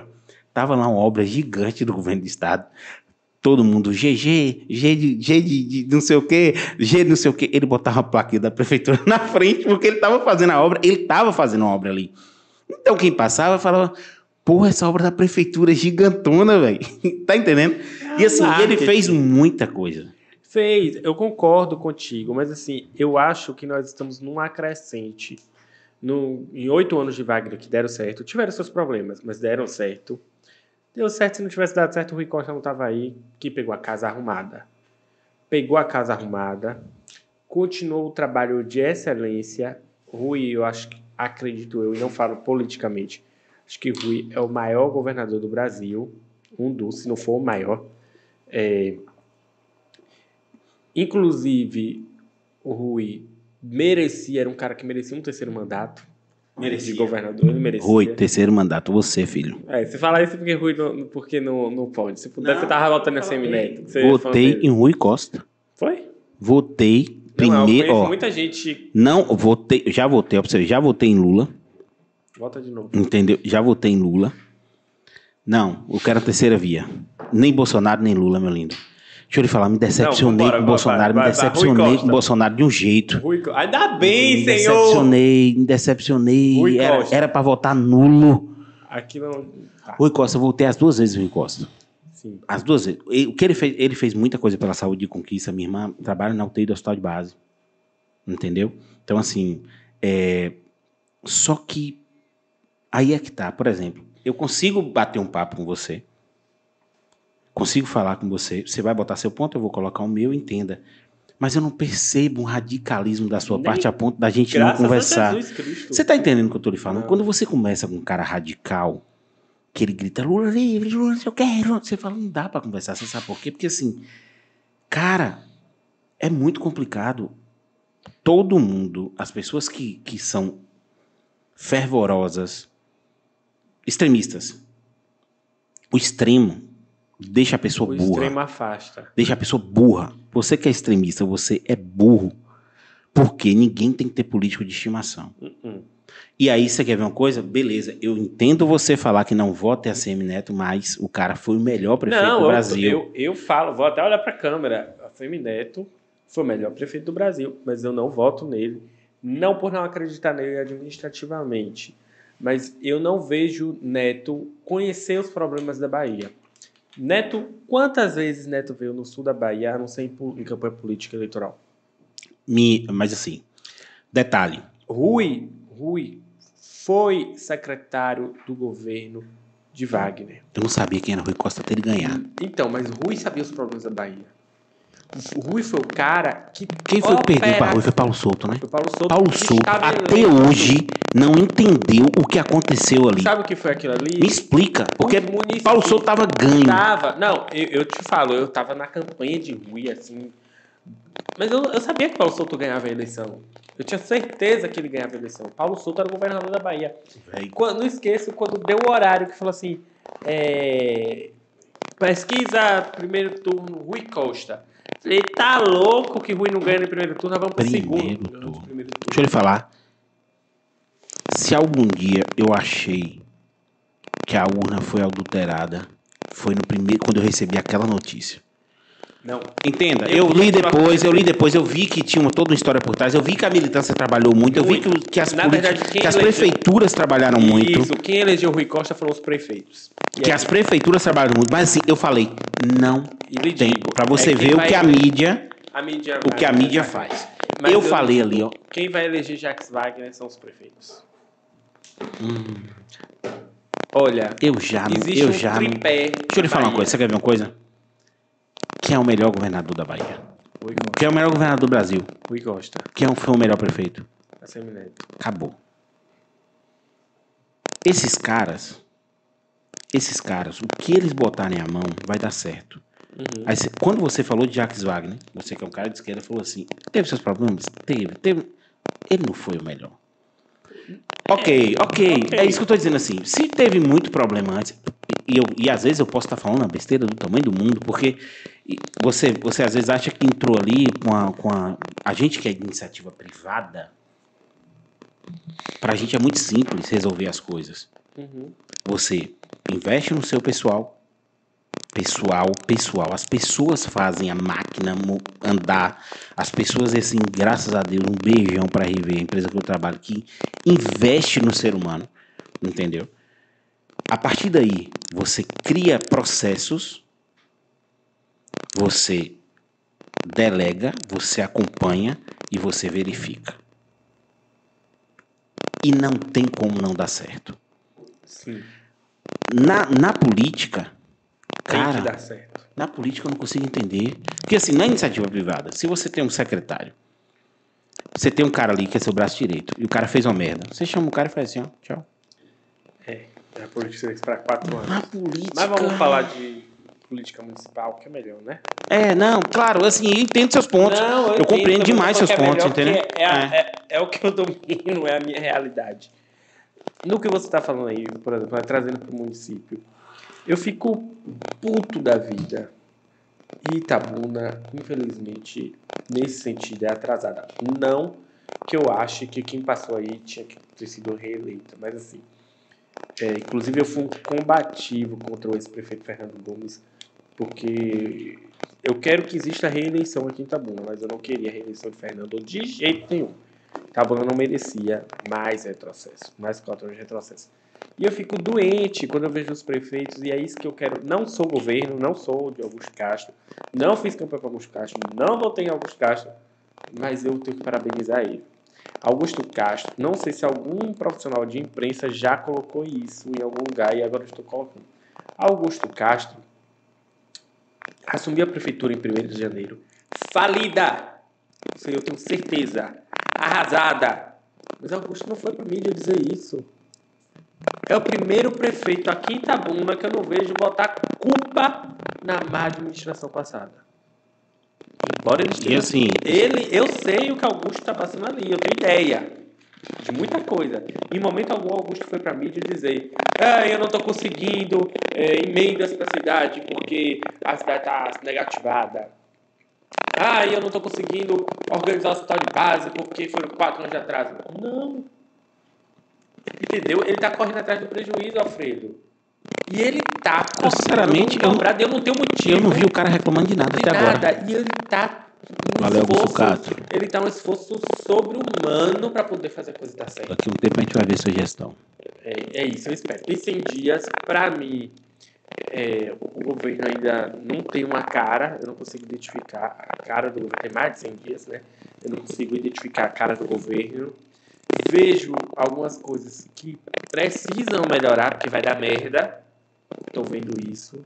Não sou o melhor, o melhor, nem maior crítico de gestão pública, mas politicamente falando, tem alguns setores que vai dar muita merda se ele não não resolver algumas situações. Acredito que ele vai resolver. Eu tenho informações lá de dentro que ele também já analisou essas Aí- merdas. Aí só, só um ponto para você continuar, que eu acho que isso é muito importante. O cara tá cercado com quantos secretários? Dia 1 de janeiro, não, nem sei quantos, acho que são 20, 20 e tantos. Uma das minhas críticas em 1 de janeiro, falei, meu Deus, como é que isso aumenta? Aumenta, isso vai dar, vai dar chabu e tal. Ele tá cercado de quanto? ó, 20, acho que são 20. 20 de- pronto, vamos lá. Assim. Eu, eu, eu, Entre eu sou ignorante completo Entre nisso aí. secretaria, subsecretaria, o primeiro escalão, na secretaria, subsecretaria e superintendência, elas são 21. 21 caras. Ele, ele tá cercado de 21 caras, mais o vice-prefeito. Que é secretário? Conto isso, que eu vi ser Beleza. secretário de esportes. Ninguém chegou pro cara e falou, você de fora identificou que vai dar merda. Ninguém chegou pro cara e falou que vai dar merda. Não, é isso que eu sei. E tá se alguém falou que vai dar merda, porque aí eu acho que tá- é um pouco de omissão. E aí fica a dica, porque é o seguinte, esse veículo que a gente está agora é um veículo que consegue alcançar muita gente. E as pessoas pegam esse corte daqui e levam para a televisão, que alcança o resto das outras pessoas. Entendeu? Então, assim, eu não consigo entender como. E já vi, já vi acontecer em alguns lugares, mas assim, como o prefeito ele não senta ali na frente do, do computador e fala, vou abrir uma live aqui para conversar com o povo. Porque para entender, ou então chama os líderes de, Olha. de, de- Eu não sei, velho. Eu acho que. Augusto ele tá muito bem avaliado. A gente chega no. Isso aí. Eu não vi pesquisa. Nem sei se tem pesquisa, mas assim. Sabe que eu conheço Itabuna, eu tô dentro da periferia. Eu vou na periferia de Itabuna, eu conheço gente da periferia. Eu rodo muita periferia de E eu Itabuna não vi o povão ainda na bronca. As broncas são normais que existem há cento e tantos anos aqui nessa cidade. Mas assim, as pessoas estão com fé em Augusto Castro. As pessoas elegeram Augusto Castro com 40 mil votos e quando segundo colocado com 17 mil. Ou seja, deram uma carta branca para Augusto Castro, um cheque em branco.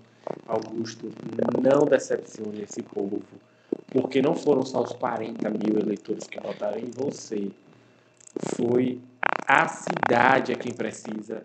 Nós, eu não votei em Augusto, mas eu preciso que Augusto faça um bom governo. Todo mundo E- precisa, a gente e tá nem aqui, velho. Augusto tem, viu, Alfredo? Augusto está dando muita sorte.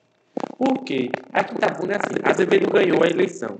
O grupo que perdeu, que foi o grupo de Jussara, né? Geraldo Simões, ex-prefeito, foi o quanto melhor, pior. O quanto pior, melhor. Vamos torcer para dar errado. Eu não consigo entender Aí. Vani ganhou. Aí o grupo de Azevedo, que era o grupo que eu fazia parte, quanto melhor, quanto pior, melhor. Vamos sem Vani.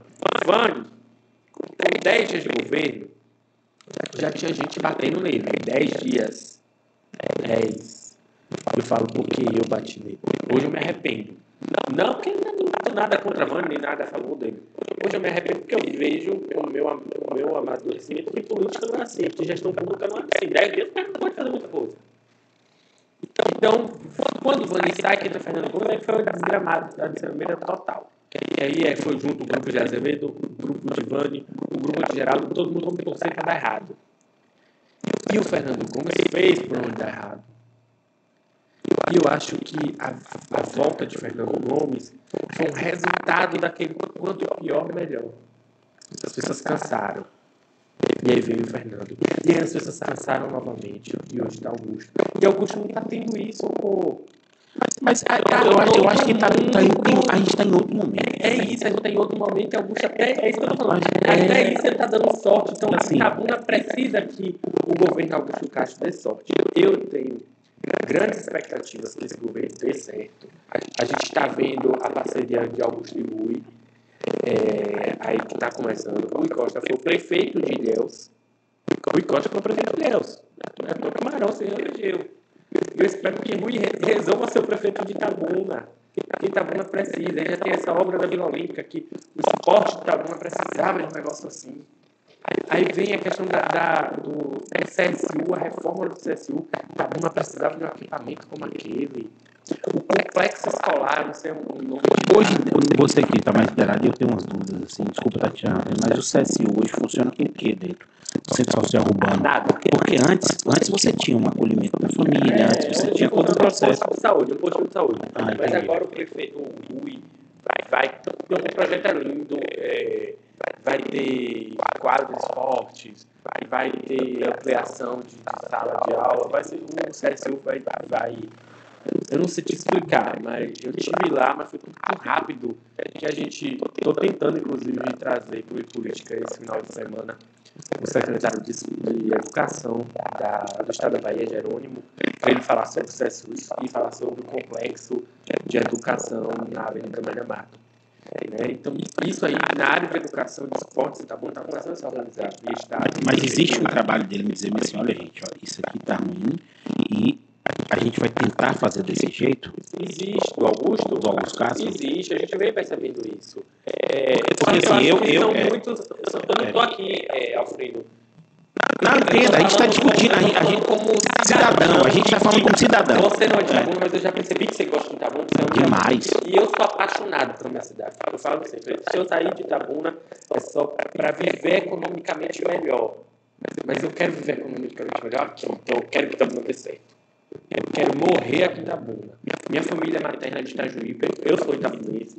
Eu vivi aqui em Itabuna até meus 18 anos. Com 18 anos eu fui embora. Com 25, 24 anos eu retornei e não saí mais. Hoje eu moro só aqui, não moro com família, mas eu quero Itabuna. Eu amo, eu gosto da minha gente, desse povo que eu faço parte. E isso não é, não é discurso de política, não. A gente está em período de eleição. E nem, nem sou candidato a nada. Eu, eu gosto de Itabuna. Eu, eu amo a minha cidade. Eu preciso. E, e aí eu falo egoísmo mesmo. Eu preciso que dê certo. Então, assim, Augusto tem, tem N problemas pela frente. Tem. Aí, aí eu vou comparar Augusto com, com a ACM Neto. A ACM pegou a prefeitura destroçada. João, João Henrique. Acabada. Mas eu, eu esse, esse, esse, ele, é, Meu gás. aí, aí eu posso dizer para você que o que eu sinto falta, por exemplo, é a, é a mesma situação. Você deu um exemplo agora maravilhoso. Maravilhoso. Presta, presta atenção. Eu, eu saí de Vitória da Conquista e fui para Salvador. João, João Henrique. Aquilo, aquilo era uma baderna. Aquilo, aquilo era um caos. Você não está entendendo. Era esgoto a céu aberto. Era, era, era um caos. Essa é a barra eu Eu, saí de Salvador e vim para Itabuna. É a mesma situação tá o, Fernando, o Fernando, é, é, é, o Fernando Gomes. Então, assim, a mesma situação e eu ia avaliar esse efeitos de pé, como eu estou podendo avaliar o, o Augusto Castro. O que é está faltando em alguns casos para mim? Fica até a dica.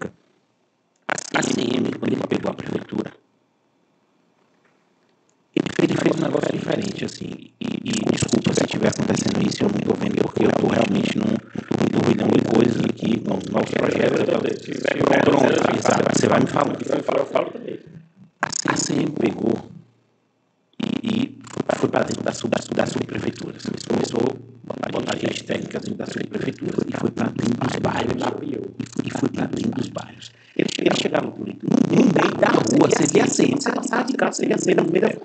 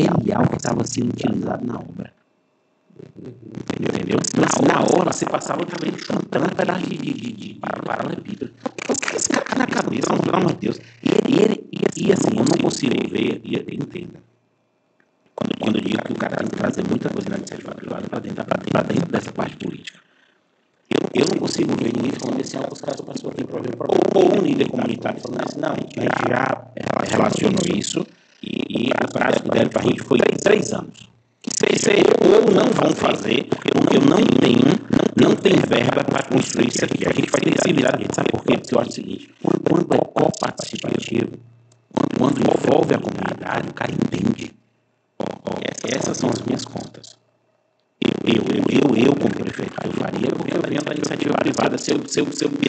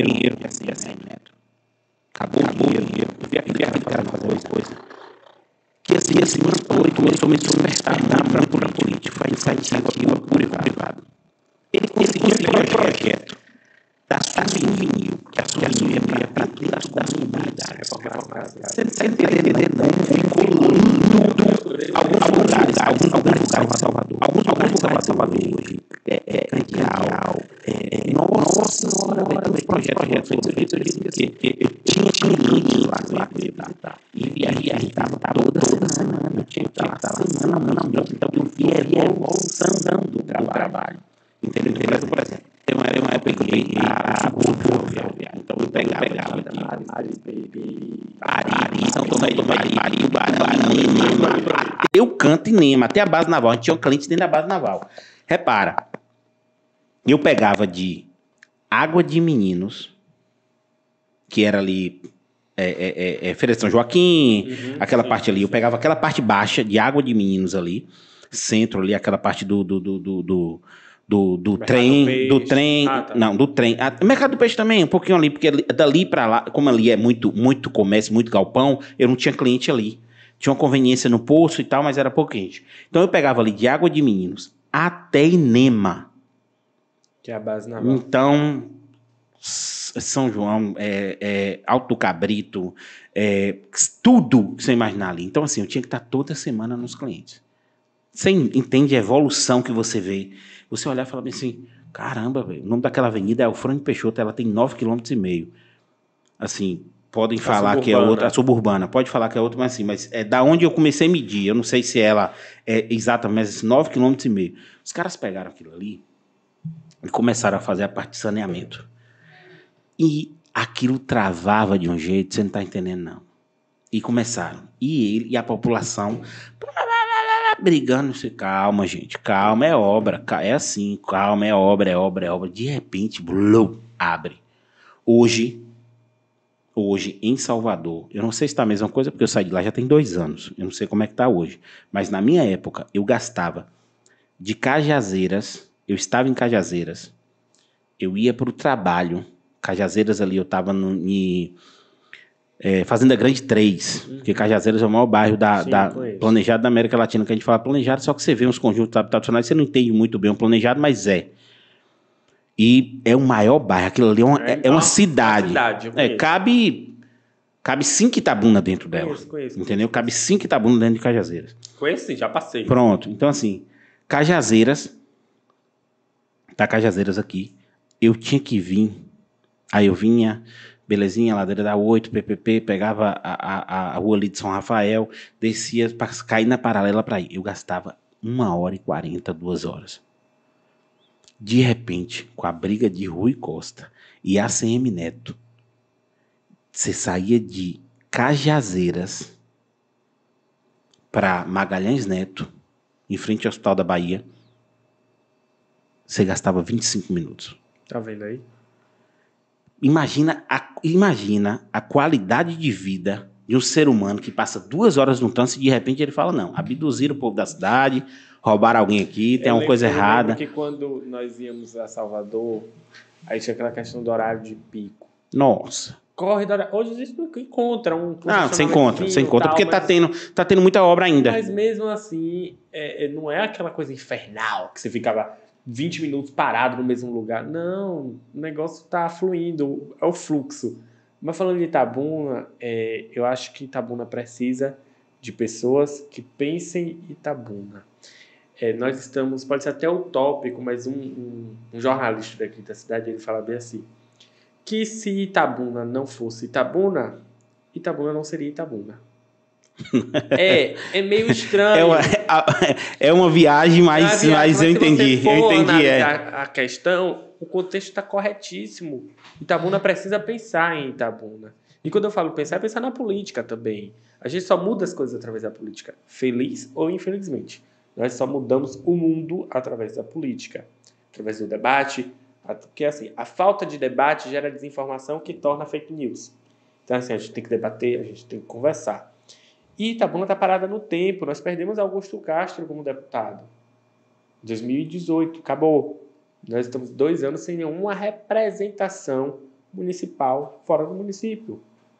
Nós não temos um deputado federal, nós não temos um deputado estadual, a gente não tem nada, não tem ninguém que olhe por Torcendo para Rui. Costa virar o prefeito aqui. Hã? Torcendo para Rui Costa virar o prefeito. Para Rui virar o prefeito, Augusto prefeito com a parceria com o Rui.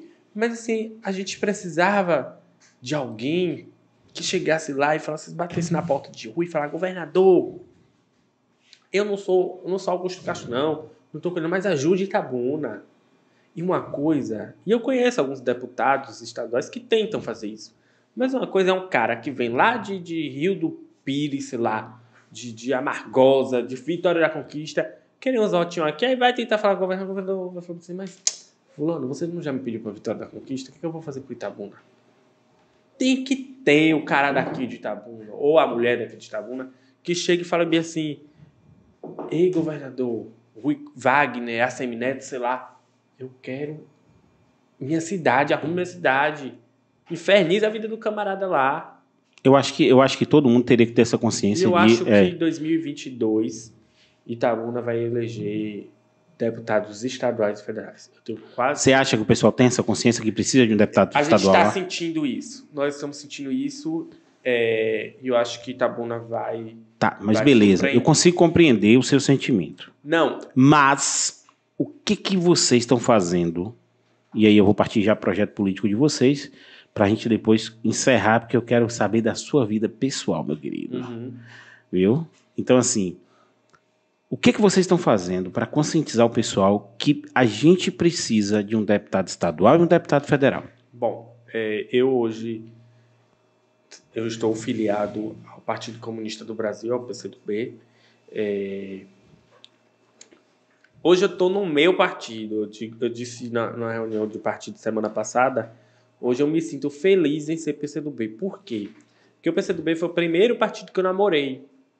Eu, em 2012, quando tinha que escolher um partido, para filiar, eu fui da UJ, em 2011, eu fui da UJS, União da Juventude Socialista, e fui filiado ao UJS e, ah, lógico, consequentemente, eh, os filiados na UJS têm tendência a ir para o PCdoB ou para outro partido de esquerda, mas na, na sua maioria para o PCdoB. Uma dúvida minha, já que você tocou na questão do partido. Porque assim, quando a gente estuda o comunismo, a gente vê que não é uma coisa é, boa, né? Assim, o que aconteceu Uhum.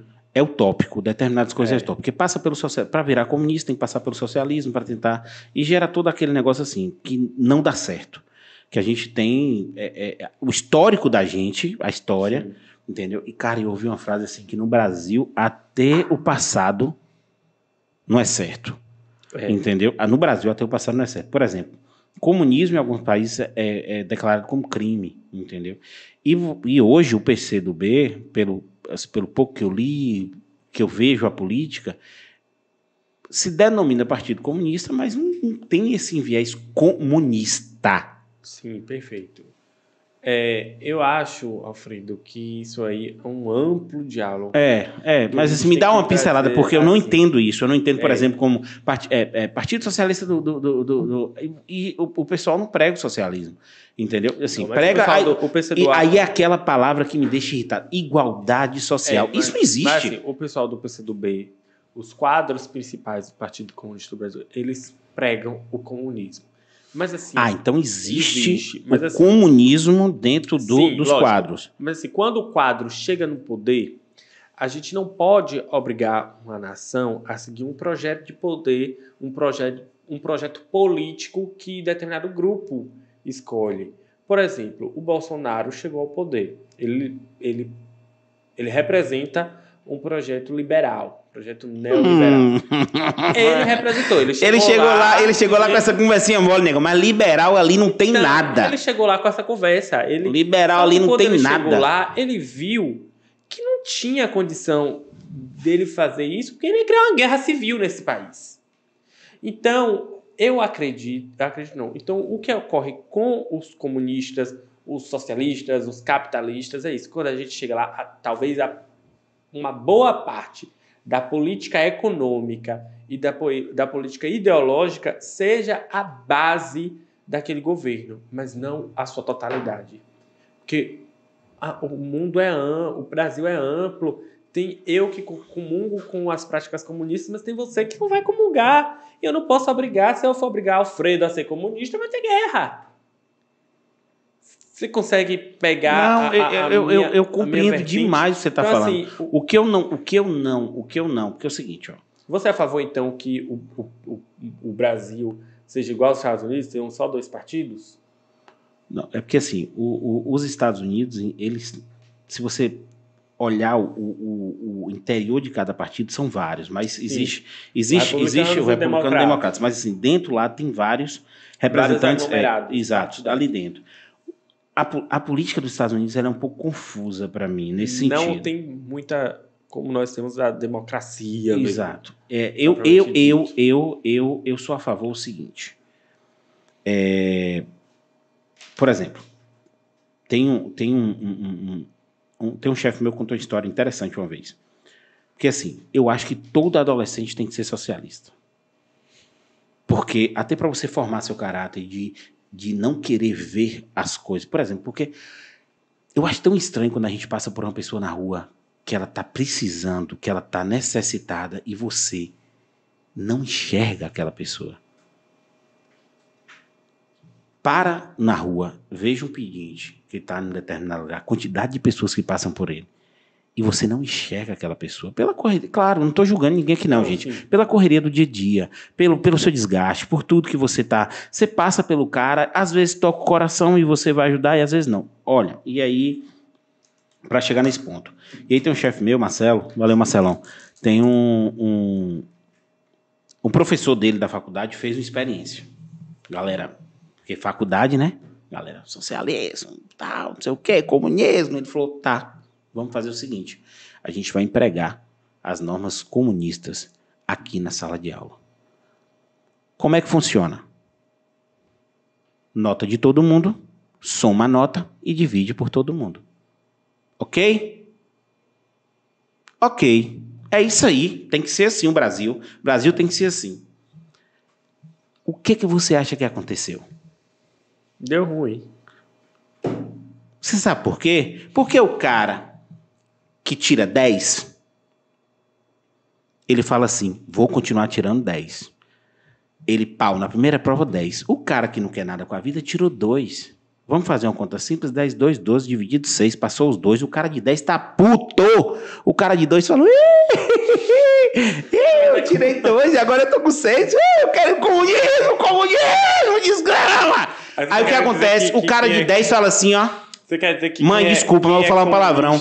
O cara de 10 fala assim, ó, minha chibata, eu não estudo mais. Mas você quer dizer que o, ca... o Meta o de todo mundo. Ele é aquele encostado? Não, Ah, não foi isso. A Eu maioria te dos falando que, comunistas que... eu conheço. eu tô te falando na no geral, no A geral. maioria dos comunistas que eu conheço são pessoas completamente inteligentes. Pronto.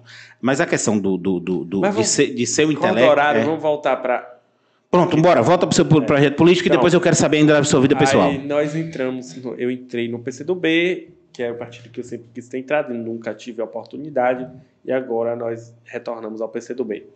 É, foi a junção de dois grupos que deu na escolha de um nome aqui no município, que era o nome da vereadora, da ex-vereadora Charlene Souza, para nos representar na, na conquista da vaga de deputado estadual. Então, Charliane, não, como ela já falou aqui em entrevistas e ela já falou em outros veículos de comunicação, ela estava em off, analisando, aí agora a mãe tá on, né? Como é que a mãe ficou? Ela escolheu ir para o PCdoB, ela conversou. Mas era muito mais a bandeira dela, né? Lógico, e a minha bandeira e a bandeira de todo mundo que está com ela sempre foi essa pegada. E o PCdoB nos acolheu, acolheu Charliane, consequentemente com o seu grupo político. E nós estamos nesse, nessa, nesse diálogo da construção da pré-candidatura de Charliane. Aí a pergunta que você me fez foi: o que é que nós temos feito para conscientizar a população? Que a gente e eu precisa vou dessas te pessoas. falar realmente, francamente, Alfredo, acho que não precisa de muito, não.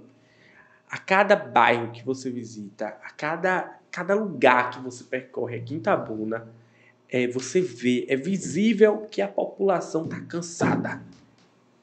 Tá cansada dos caras que vêm de fora.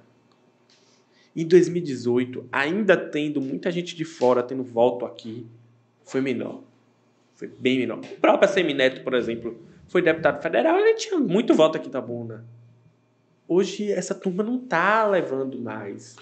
E acredito que em 2022 vai ser bem diferente. De uma forma inteligente, você acha que o prefeito ele tem que estar junto com esses, esses candidatos daqui?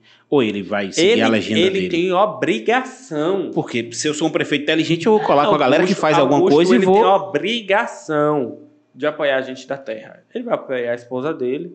Não sei A esposa quem- dele entra, né? Dizem que ela é pré-candidata a deputada estadual, ainda não tem nada confirmado, mas o grupo político dele se movimenta aí. Tanto que o, o vice-prefeito, que seria o nome natural para ser deputado estadual, já lançou a pré-candidatura dele para deputado federal. Uma cidade consegue eleger quantos, quantos deputados estaduais? Olha, Itabuna tem 110 mil eleitores. Eu acho que se a cidade aqui abraçar essa questão do cara daqui, a gente faz dois deputados estaduais e dois federais. Federal faz Mas um. federal, federal, tira uma dúvida que com certeza vai ser uma dúvida de todo federal mundo. faz tá- um. Federal faz um. É. Talvez dois. Depende do da legenda também. Depende Depende, do depende do partido. partido, legenda, É, depende olha, do coeficiente de, de, de, de voto. É, depende da legenda do partido, mas assim, os votos de Itabuna põem na briga dois deputados estaduais e dois deputados federais. Põe na briga. É o meu ponto de vista. Então você acha que esse trabalho de bairro De estar na periferia, de estar mostrando para o povo. E é isso que Charlene está fazendo. É, Charlene já anunciou que é pré-candidata pelo Partido Comunista do Brasil, pelo PCdoB. Ela já anunciou que ela é pré-candidata. Nós estamos organizando a casa, assim, o, o partido tem nos acolhido. É, é muito complexo, Alfredo, falar assim, já estamos fazendo isso. Por quê? Não, é Nós porque- não, não tomamos partido. Por exemplo, é muito normal da política e eu acho feio, mesquinho e baixo. O Charliane quer ser candidata a deputada, aí vai para um partido tal lá e toma esse partido por cima, vem aqui, toma e assume eu sou a dona, eu que resolvo. Não, eu acho que a coisa, a coisa dá certo como está sendo construído com o Charliane. Charliane entrou no PCdoB pelos métodos normais, como qualquer pessoa, foi filiada com a, com a representação do partido estadual, com a representação do partido municipal, abriu esse dia- diálogo com a vereadora do município, Vilma, com o ex-vereador Jairo, com a- o presidente do partido, Gilson, e os outros quadros, e a construção da pré-candidatura. Aí agora que tá. A construção da pré-candidatura de Charliane, ela vem com a- o nosso grupo político, que hoje é PCdoB, e com o grupo do PCdoB. A gente não vai fazer nada sem, sem o diretório municipal, sem o partido municipal tá, tá, tá sabendo, tá ciente, tá participando.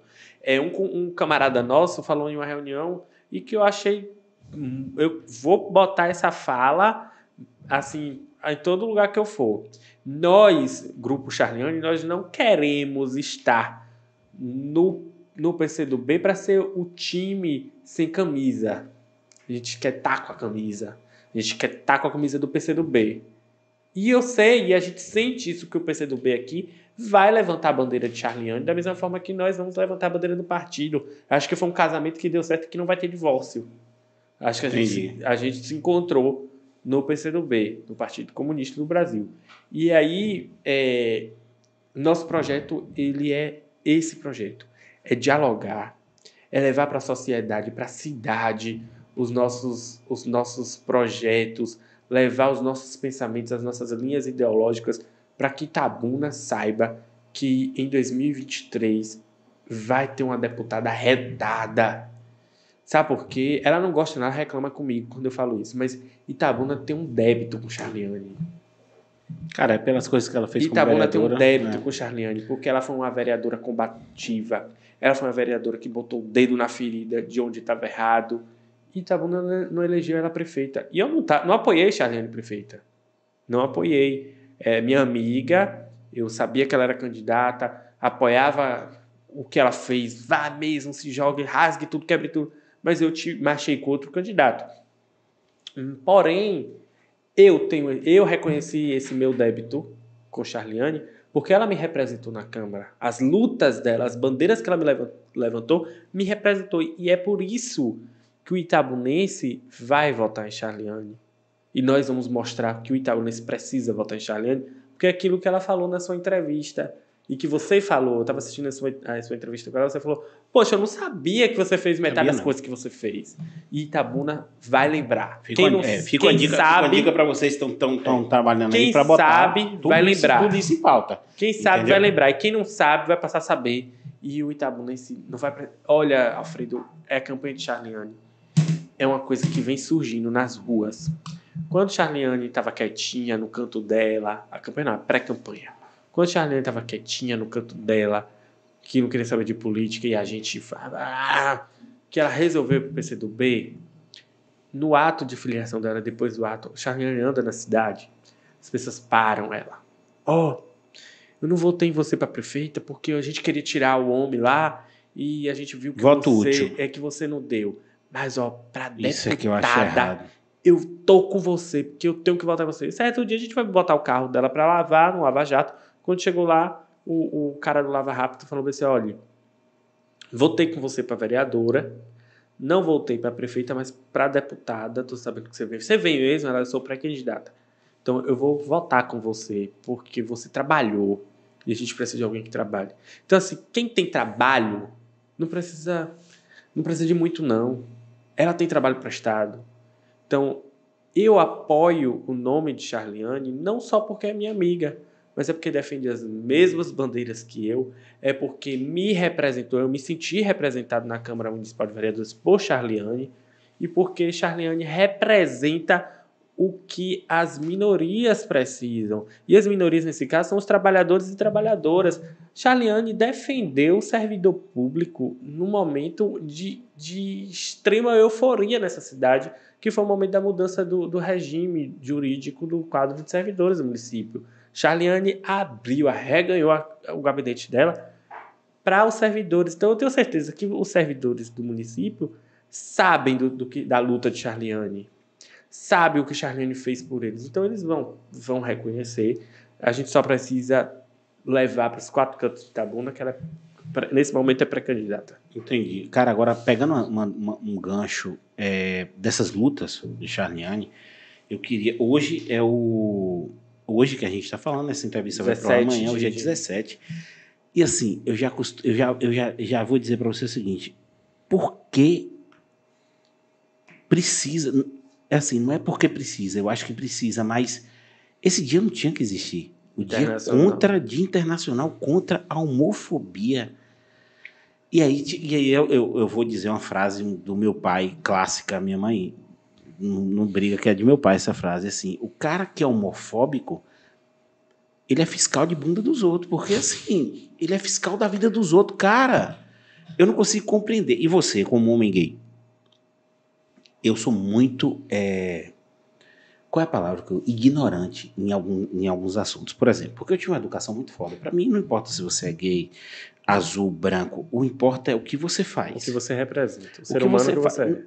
Assim, é muito o que você faz que vai virar o que você representa, entendeu? Porque existe gente ruim, existe gay ruim, existe negro ruim, existe amarelo ruim, existe. Gente ruim tá em tudo quanto é segmento. Sim. Rico, pobre, preto, branco, aleijado. Personalidade, eu digo, né? caráter não tem distinção de cor, raça, credo, nada disso. Então, assim, como você, e aí, assim, é uma curiosidade minha, porque eu não consigo, eu não consigo entender. Eu achava, para ser sério com você, minha opinião era muito, era, era tão rasa quanto a isso, justamente por nascer num, num, num, num- ter, ter como seio familiar pessoas instruídas para dizer bem assim, meu pai, por que tem dois homens se beijando? Ele falou, porque a vida é deles. E tu toma conta da tua, entendeu? Porque assim, foda-se que eles estão se beijando, entendeu? Então, assim, foram perguntas que eu já fiz para meu pai. Meu pai falar que ele é homossexual, ele gosta de, de outro homem, entendeu? Mas que bom, E- Alfredo, que você teve isso. Mas aí torna a gente, entenda, isso me fez raso de ao tal ponto de não entender, não entender até determinado tempo da minha vida a luta de uma pessoa, uma pessoa de uma minoria dessa. Entendeu? Porque, por exemplo, eu achava, na minha cabecinha, eu achava o seguinte, que eu só a pessoa só destratava você tipo bichinha, no sentido Uhum. pejorativo. Lá em Conquista tinha muito assim, bicha pão com ovo, é, entendeu? rapo- rapoque e pau. É, bicha pão com ovo, não sei o quê. Lá em Conquista tinha muito disso.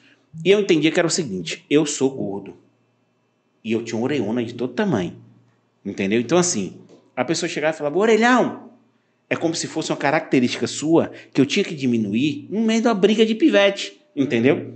Tá entendendo quanto é raso o meu pensamento? Então, eu eu E sei aí- a pergunta que você vai me fazer, É. por isso que eu peguei o celular aqui que eu tenho a resposta. É, e aí, cara, eu, eu assim, no meio disso, eu comecei a entender pelos, por alguns amigos, entendeu? Eu já namorei com, com, com, com uma pessoa bissexual e, porra, e o, o meio era todo homossexual, entendeu? Então, assim, eu comecei, eu tenho muitos amigos, mas amigos íntimos, entendeu? De, a ponto de trocar conversa, e aí os caras falam de todo o preconceito que eles passam, entendeu? Todo o preconceito que eles passam em relação a isso. E quando foi, entendeu, que você se descobriu e como foi pra você tudo isso? É, eu falo muito abertamente sobre isso, mas assim, respondendo uma parte do da, da sua seu questionamento, eu, eu postei isso aqui em 17 de maio de 2018. Quem já sofreu com xingamentos ostensivos, já apanhou na escola, passou de- por dezenas da calma, perdão. Passou por dezenas de apelidos humilhantes, já, já viu o olhar de ódio e puro preconceito, sabe a importância dessa data. Então, eu já passei por tudo isso. Eu já passei por xingamento, eu já passei por apelidos, eu não cheguei a apanhar, porque eu sempre fui muito desaforado. Se viesse pra cima, ia receber uma voadora. É, mas eu já vi. É até melhor apanhar do que você sentir o olhar de ódio, pelo simples fato de você ser uma coisa que você não pediu a Deus para ser. Você nasceu assim. Talvez tenha até. A minha fé diz que eu pedi a Deus para ser, mas em outro processo, não nesse exato momento. Então, eu, quando eu me, me descobri, foi com 15 anos. Com 15 anos. Mas esse processo, assim, a minha curiosidade É é, que eu- você, você, hum, você não acorda do dia pra noite e fala, Não, você não "Hum, acorda, você não. que menino malhadinho. Não, Não, você, você eu acho que é seguinte, é um processo. É um processo. É isso que eu quero saber, assim, esse processo tipo assim, a atração é pelo mesmo sexo. Sim. A sociedade toda diz que é o contrário, que a atração é pro sexo oposto. E aí, a, a cabeça da criança Ai, naquilo olha, ali. eu tenho que agradecer muito a Deus. Primeiro a Deus. Segundo ao amor da minha mãe. E terceiro ao meu convívio, embora eu estudasse no colégio da Polícia Militar, né? Um ambiente extremamente machista. Eu fui forjado a ser machista ali dentro daquela escola. Mas embora as pessoas achem que é um colégio, ai meu Deus, coitado, foi oprimido. Não, eu me assumi dentro do colégio da Polícia Militar. Não houve opressão nenhuma comigo, nem com nenhum dos meus colegas gays. Eu acredito que até hoje seja assim. Pelo contrário, lá se ensina o respeito. E se você desrespeitar, se alguém Ah, se alguém me chamasse tava, de viadinho, eu tava frito. tava expulso, né? Não Era chega a ser expulso, tinha uma punição. Tava Entendi. frito. Se me chamasse de viadinho, levava um pau. É por isso, oh, desculpa. É por isso que eu não aceito hoje que ninguém venha com, com chacota, nem com, com nenhuma palavra ofensiva para comigo. Então, assim, eu vim de um colégio onde o cara me respeitava, nem que fosse na marra. Então, ele tinha que. E eu me, eu, eu me impui. Naquele momento, eu fazia com que as pessoas tivessem respeito de mim, porque eu estava imposto ali. Então, Mas aí você não acha que é cansativo estar o tempo todo na defensiva? na defensiva. É, e eu vivo na defensiva até E- hoje. e não é. mudou. Mas assim, é, eu tô construí essa fala para te falar, porque para mim não foi tão frustrante como para vários outros amigos meus. E para várias pessoas que ainda vão passar por isso. Eu tive esse, esse privilégio, mas tive os meus momentos. Por exemplo, no, no momento do primeiro beijo, no momento do, do, de tudo do primeiro, foi tudo muito complicado na minha cabeça para que eu fosse, fosse entender aquilo. Até porque a única pessoa que eu tinha na vida era minha mãe. E embora minha mãe me desse acolhimento, carinho e amor, eu não ia chegar para ela e ser a primeira pessoa que eu ia falar sobre isso. Devia ser. Deveria Assim, ser, se mas a, a socie- se- sociedade é, é, se a nossa sociedade não nos ensina a ter medo. É. Medo. É, e eu tinha esse medo. Medo de como minha mãe ia me olhar, medo de tudo. E, foi, e as coisas, Alfredo, foram acontecendo na minha vida de forma natural. Graças a Deus, o preconceito familiar eu não vivi, como eu não vivo. Graças a Deus, a minha vida é, foi de muito amor, de muito afeto, de muita acolhida. Mas eu conheço pessoas Que não viveu isso. não, que não vivem isso. Eu tenho amigos que não vivem isso. Tenho amigos que vivem dentro de casa. Dentro das suas casas é um casulo. quando sai da porta de casa, vive uma outra vida. E eu agradeço a Deus por eu não precisar passar por isso. Mas eu também não vou recriminar quem passa por isso. Porque é o momento dele, é a vida dele, é a fase dele. Mas isso não deveria acontecer. E é por isso que esse dia de hoje existe. Esse dia existe para mostrar pessoas que não são como você a passar a respeitar. Porque assim, olha, Alfredo, a pior coisa é a gente ouvir a fala assim, que eu cheguei até aqui contando hoje. Olha, eu respeito, mas eu não aceito. Mas ninguém tem que respeitar, ninguém tem que aceitar nada, tem que É porque respeitar. não faz sentido, entendeu? Não faz sentido. É porque não faz sentido porque pra mim É isso. machista, é homofóbico e tá ali incubado. Tá incubado. E aí qualquer ato, ah, porque práticas homossexuais, eu fico puto quando eu ouço isso- esse termo. Práticas homossexuais. Práticas homossexual, caralho. São dois homens, duas mulheres que se gostam. São dois homens, duas mulheres que estão ficando, que estão namorando, que estão num relacionamento. E dane-se. Jesus Cristo veio para essa terra ensinar o amor. Jesus Cristo veio para aqui falar assim: ó, se esse aqui te bateu, vira a cara e oferece o outro lado. É complicado, mas é o. É então é, o dizer, né? amor. É o dizer, eu não faço isso, mas Cristo ensinou. Cristo não disse assim, ó. é, a, a Fre- é, a- a Maria Madalena é prostituta, apedreja, ela acaba com ela. Não. Quem nunca pecou, que tire a primeira pedra. E ninguém, e ninguém atirou a primeira pedra. Mas lógico que ninguém é obrigado a acreditar em Jesus. Até isso É. é, é seletivo, ninguém é obrigado a aceitar Jesus, a acreditar em Jesus. E, E eu não tenho nada com isso com quem não aceita Jesus, com, ne- com quem não acredita em Jesus. Talvez esse filho de Deus aí, quando chega no juízo final, vai, vai ser menos cobrado do que eu que acredito. Eu acho que eu acho que eu acho que Deus Deus é, a história que, que foi foi dita assim eu sou muito temente a Deus eu cresci numa, numa família católica e já li muito sobre essa questão de religião e tudo mas assim eu acho que o bem é o guia O bem é o guia. Eu acho que, que O bem é Deus guia. está dentro de você. exato o bem é o guia Você sabe como você vai se comportar, enfim. Mas aí já é um outro assunto. Aí voltando para essa pauta de, de- da diversidade e do preconceito. Eu também nunca passei por um, um, um ato de homofobia assim extremo, de apanhar na rua. Não, nunca passei. Mas eu conheço casos, eu sei de casos. Eu vivo com medo. Eu ando com medo. Eu tenho medo de estar com um amigo na rua e que as pessoas achem que eu e esse amigo seja um tipo de casal e venha bater mas assim, é isso que eu quero é isso que eu quero entender Eu tenho medo. e eu, e eu, e eu, eu já conversei muito isso com os- alguns amigos meus pelo seguinte eu ia bater em você se você tivesse com o meu cu e fosse dar ele. Aí sim. Mas assim, é seu. E aí eu não consigo entender o porquê que o cara tá preocupado com aquilo. Mas é isso, por isso que Aí você vê, de hoje. exato. Aí perguntando isso, o pessoal fez assim. Aí me responderam isso e eu, eu- e, eu vou tentar colocar para você na maneira. O pessoal falando assim, olha, é educação, é dentro de casa, É, é como foi casa. passado para ele, entendeu? Porque às vezes esse cara, ele tem uma raiva enrustida porque ele tem um, um- um- ele tem um problema dentro da família dele, do seio familiar, que ele viveu muito isso. Aí eu volto pra porra da política. Aquela história do kit gay, aquela maldição daquela história que nunca, nunca teve kit gay. É, não, O que houve foi o seguinte: é educação. O que houve foi uma cartilha falando sobre o amor. Não foi ensinando seu filho, sua filha a ser gay. Foi dizer assim: se você vê um casal gay na rua. Eu não cheguei a ter acesso a ela. não, então eu não tive posso- acesso, tenho- mas é, eu li não muito. tenho- A Dilma, que era presidente é, na eu não época, tenho falou. opinião sobre isso. O Haddad, que era, era ministro da educação na época, falou. E pelo amor de Deus, ô Alfredo, ninguém vai botar dentro de escola mamadeira de piroca. Pelo amor de Deus, na educação infantil. É, Ninguém vai botar na escola ensinando como é que faz sexo.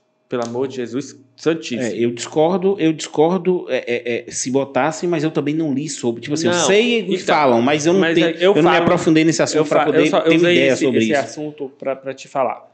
O qual era o projeto, o pensamento do- da cartilha? Era incluir o amor. Era falar para a criança ali que papai e mamãe é papai e mamãe. Mas seu coleguinha pode ter papai e papai, ou pode ter mamãe e mamãe. Aí, ok. Eu É ensinar isso, ok. isso. Aí o maluco energúmeno, que hoje é o presidente da República, incitado por outro maluco, que graças a Deus perdeu a eleição, o senador lá, o, o doido, o, o do Espírito Santo. Esqueci até o nome daquele, daquele cidadão. É o. Magno Mal, Mai- Malta. Magno Malta. Magno Malta. O maluco do Magno Malta incitou o outro doido e foi falar que era kit gay, que não sei o que, criaram Tiraram, uma, fake. tiraram de São Paulo uma, uma revista em quadrinhos Pois é, que o uma cara, revista que existe, que um cara que o fez cara- da Marvel que o cara Isso. beijava o outro, tiraram, Exato. tiraram. Aí o- vem o- o, que eu te falei, que o Jean não me representa tal. Por quê? Nesse processo, o Jean foi e sacaneou. Ele pegou e, e ridicularizou a coisa. Mas a cartilha não foi, justamente por conta desse movimento. E que, se isso tivesse, talvez. Porque quando eu falo. Quando nós falamos do dia de hoje, do dia 17 de maio, da importância de, de conscientizar as pessoas sobre é, a homofobia, eu estou dizendo, não é para Alfredo, que já está com uma certa idade. Tomara que chegue em Alfredo. Chamou de velho, viu? Não, para Júnior, para qualquer um. Tomara que chegue na gente, que abra o nosso coração e a nossa cabeça. Mas a gente quer é o gurizinho lá, que vai ter filho, que vai ensinar o filho dele. É o pré-adolescente. É quem vai construir o futuro. E eu falo muito que os gays amigos da minha mãe, de, da época do colegial, passaram por coisas que eu não passei. É meio que ele, ele abriu, ele, Abriu ele quebrou, as, quebrou, quebrou as paredes, passar. quebrou as paredes para você não se machucar hoje. Exato. E hoje, os caras que estão chegando agora estão passando por uma pegada que eu não passei. Hoje, para eles, está muito mais leve. O negócio está muito melhor. Embora ainda É. tenha muita gente preconceituosa, Mas é isso. embora o Brasil Aí- seja o aí- país que mais mata aí, LGBT, aí eu vou te perguntar, aí eu vou te perguntar uma coisa, assim, por exemplo, é, hoje você vai para um carnaval de Salvador, É, o carnaval é uma festa gay? é uma festa gay. É. É 60 60 40. Eu acho que é 70-30. Pronto, mas, assim, A depender do ambiente, É, chega a ser depender- não, a 100%. depender, a depender dos locais. Ali Ondina, Ondina, Ondina mesmo. já é mais hétero. não, Ondina, Ondina, aquela parte de Ondina ali onde vão os casais, você tem 60, 40, porque passa uns anos. Rapaz, eu Não, tive uns não, episódios. Não, Ondina é 50-50. Eu Agora, tive- se você ó. for pra Barra, Não, é, aí, É barra, 80-20. é, barra 80-20. é 80-20. Entendeu? Se der, tiver passando Daniela Mercury, então, Olha, Daniela aí é Mercury, 100%. Daniela Mercury, Ivete, Cláudia Leite. Ivete Cláudia Leite é 100%. É. E, cara, e assim, Uma vez uma pessoa falou bem assim pra mim, só pra descontrair. Júnior, eu ainda não, não, não era assumido. Você sai todo ano, que eu sou um fã do Carnaval de Salvador. Você sai todo ano com Claudinha Leite, sua mãe sabe que você compra. Você acha que eu falei? Ela já sabe que eu sou. Só falou que é Cláudia Leite, ela já É. entendeu a Não, história. todo- E é engraçado quando você tá no camarote e vê um casal dentro do bloco, estrangeiro, tipo assim, estrangeiro, um casal de fora, em Minas, de qualquer outro lugar que vai e não Se sabe, assusta, né? quer curtir Cláudia Leite. Porque é uns, é, é uns moleque três quartos, parceiro. Aquela geladeira side by side. E assim, é bonito de ver. Eu fico olhando assim, eu falo, meu Deus do céu, ó. E aí, para descontrair também, aconteceu, acontece uns lances assim que, meu Deus do céu, as mulheres de Salvador, injuriada. Ah, eu ouço. Já Puta, cansei de ouvir. Porra, me beijar. Eu Ah, não tem homem pra beijar nessa festa.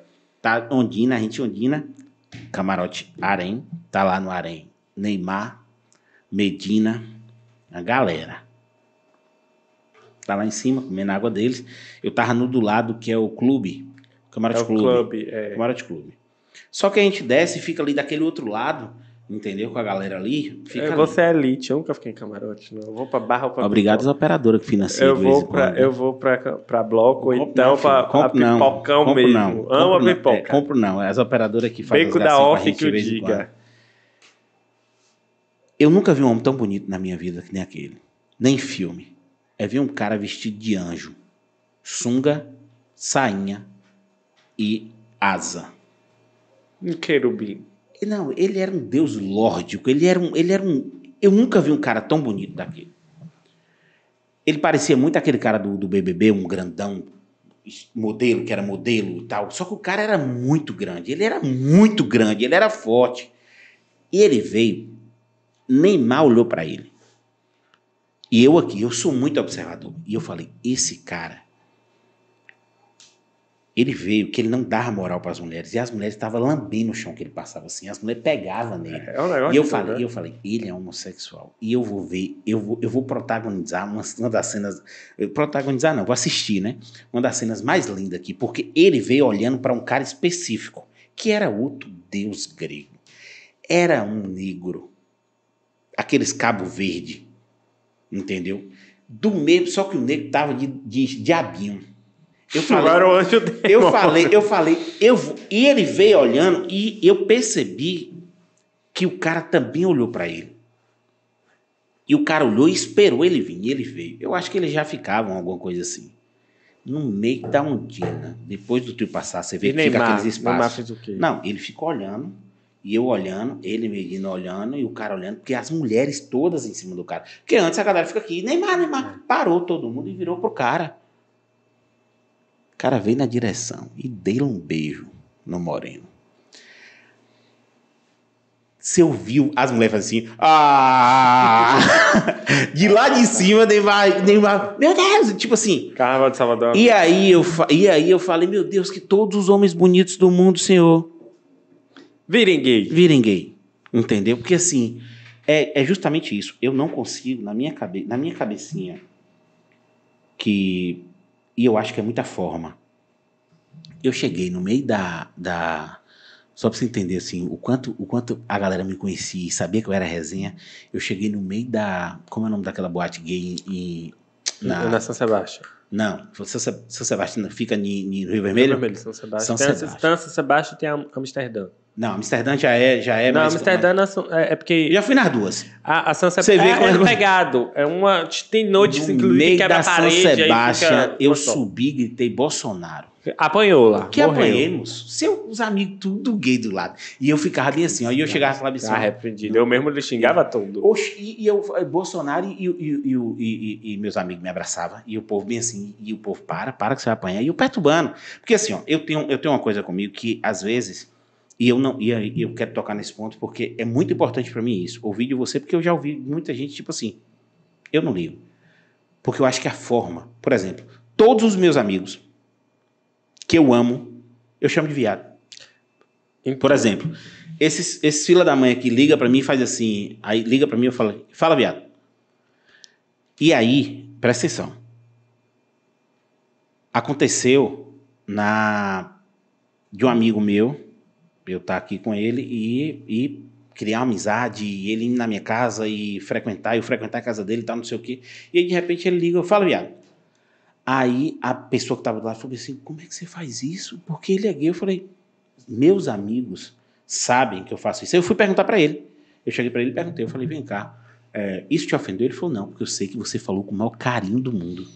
Então, Entendeu? O, o Alfredo, antes de falar isso, você estava falando sobre carnaval e que a, a nossa conversa tá tão boa que uma coisa puxa a outra e tal, e a gente acaba até esquecendo. É, Mas, é, mesmo o carnaval sendo 60, 40, 80, 20, eu conheço casos de pessoas, e aí você relatou essa situação do beijo, e eu já, Eu já, eu já beijei tanto, e tanta gente beija, é uma loucura, uma confusão, mas assim, eu conheço casos de pessoas que apanharam ao sair do carnaval.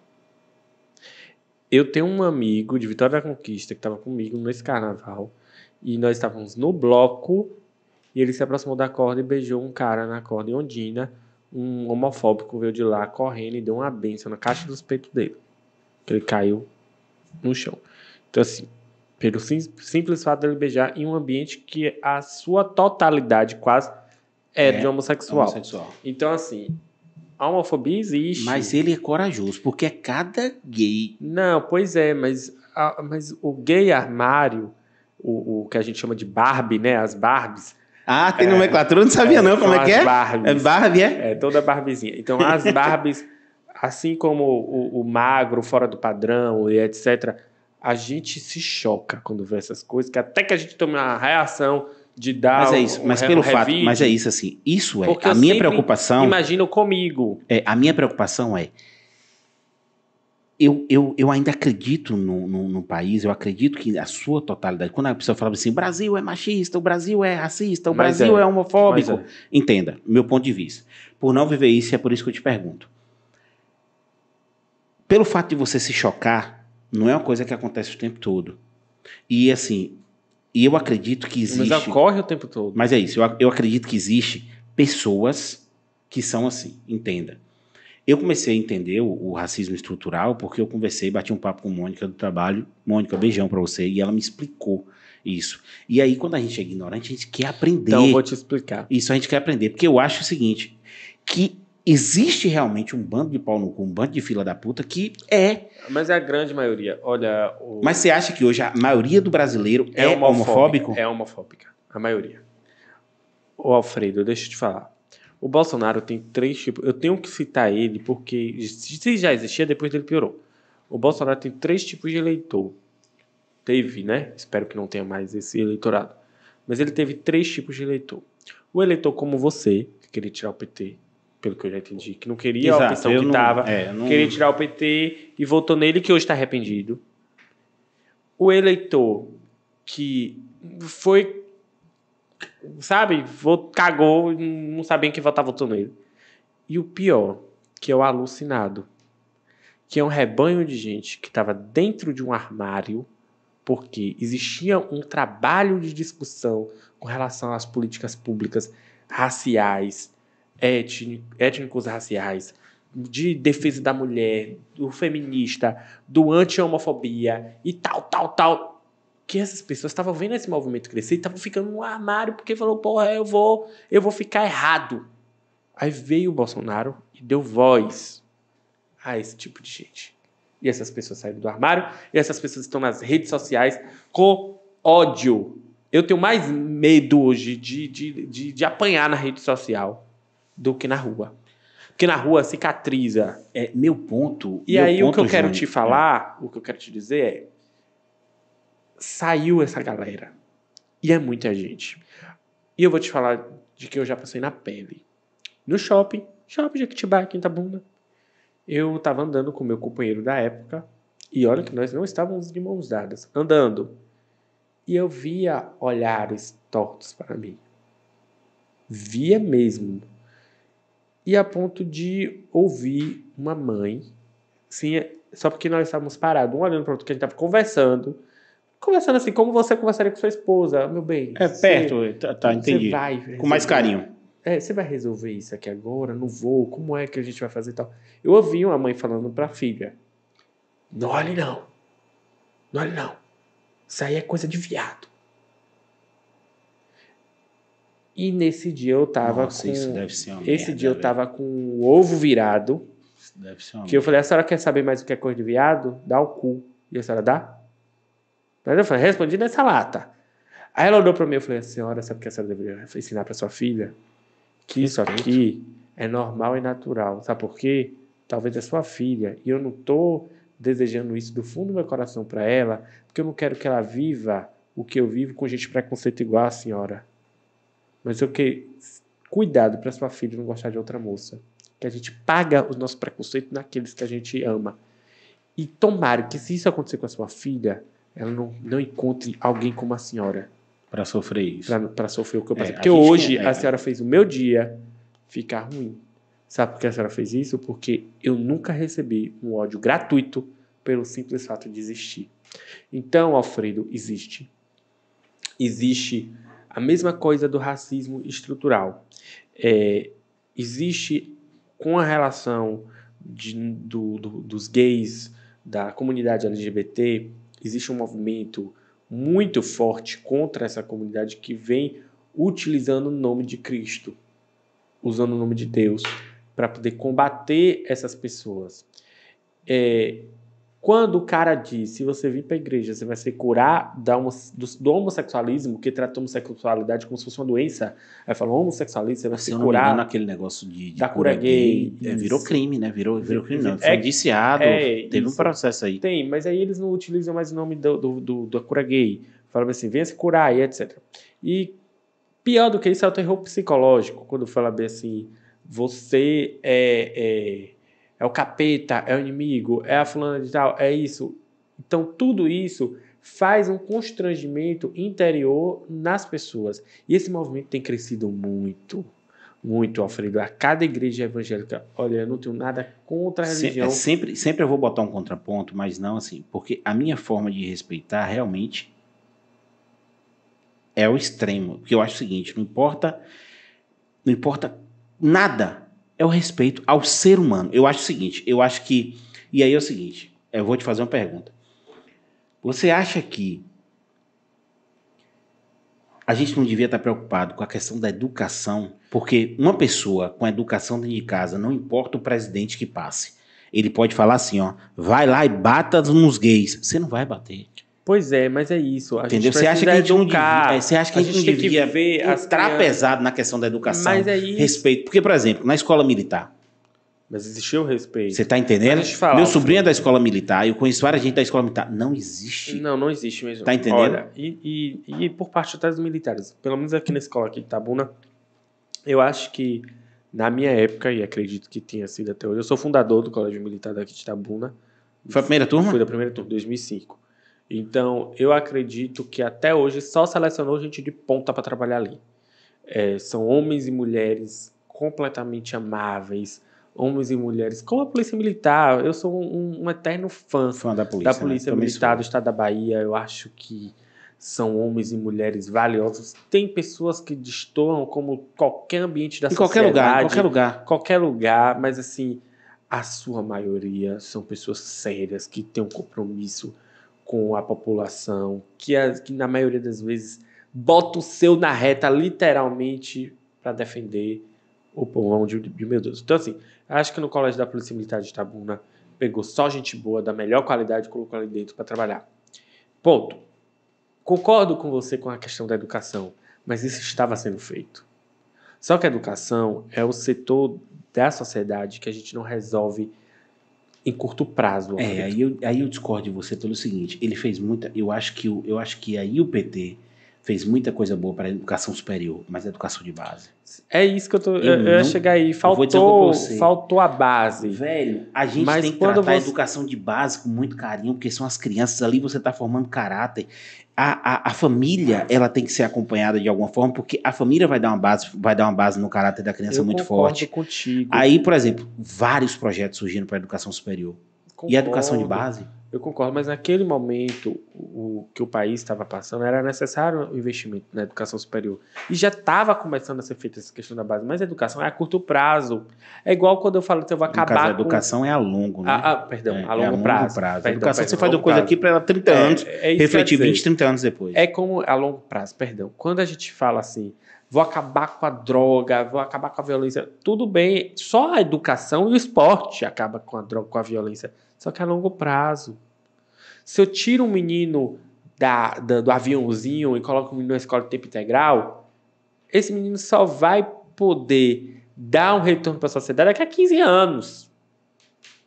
Então, entrar na mente que gay é gente normal, igual a mim, a você, a todo mundo, e etc., que somos todos iguais nisso, é daqui a 10, 15 anos. E a gente precisa falar disso todo dia. Aí eu concordo. Eu acho que o extremismo A gente- nesse sentido faz a muito gente sentido. tem que falar Entendeu? sobre isso todo dia. A gente tem que levar os casos todo dia. E assim, nós vive- vivemos uma sociedade onde mais mata homossexual. Onde mais mata travesti. Aí o cara vai me dizer: ah, mata o travesti, mas o travesti estava envolvido com o. o, o com al- alguma coisa errada. Não foi crime de homofobia, foi crime de homofobia sim. Então vamos rever as políticas públicas para travesti. Vamos colocar emprego para travesti. O travesti não tem que estar na beira de pista de rodoviária se prostituindo. Vamos dar educação para os transexuais, porque a maioria dos transexuais, eu acho que vai ter que dividir em dois, viu, essa entrevista. A maioria dos travestis, o- dos trans, eles saem da escola por conta da sua sexualidade.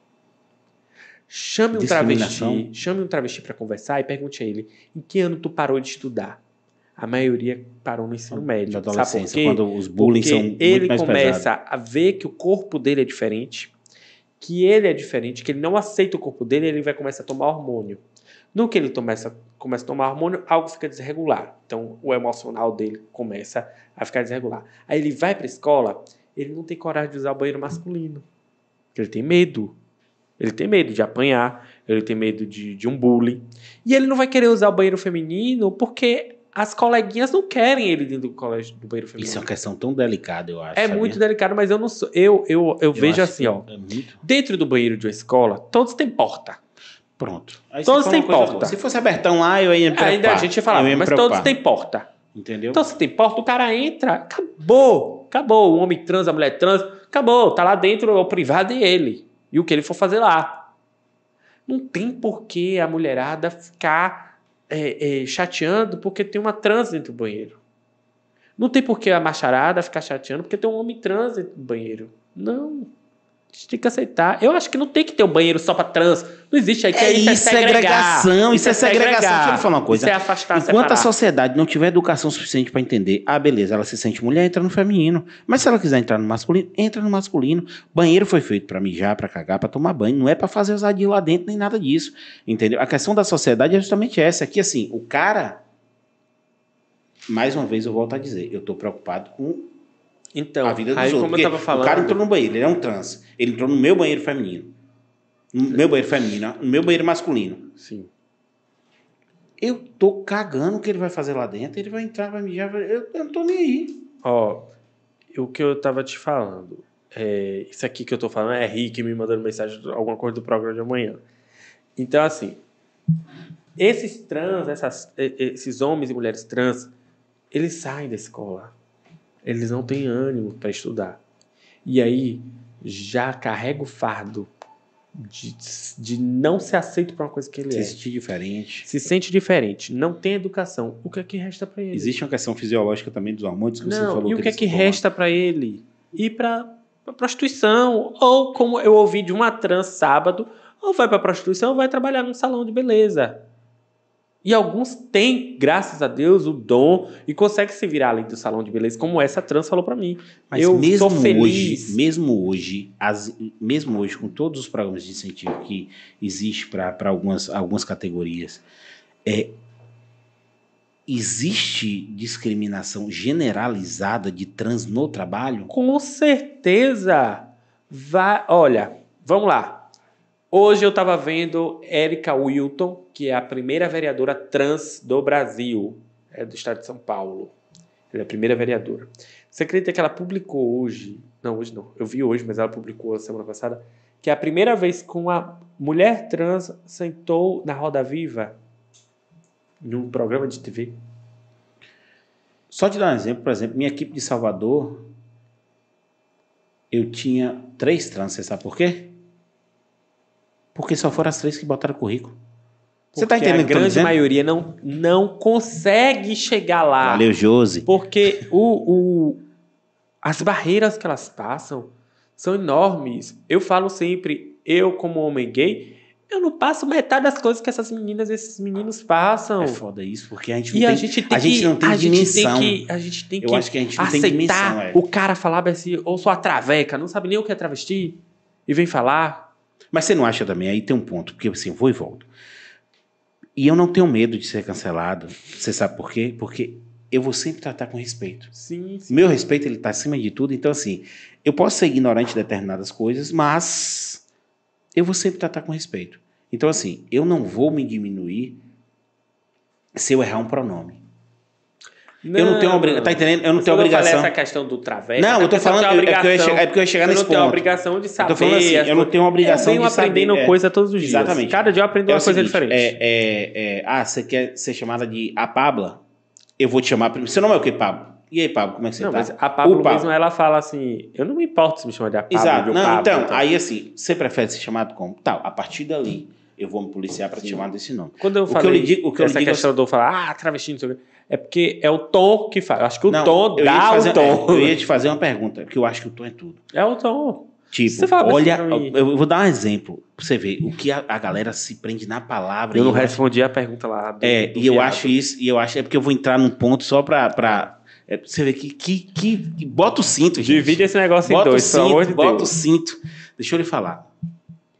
A galera se prende na palavra. E eu acho isso a maior idiotice, que perde força. Porque, por exemplo, olha que negra linda. Você vai sentir algum tom pejorativo? Não.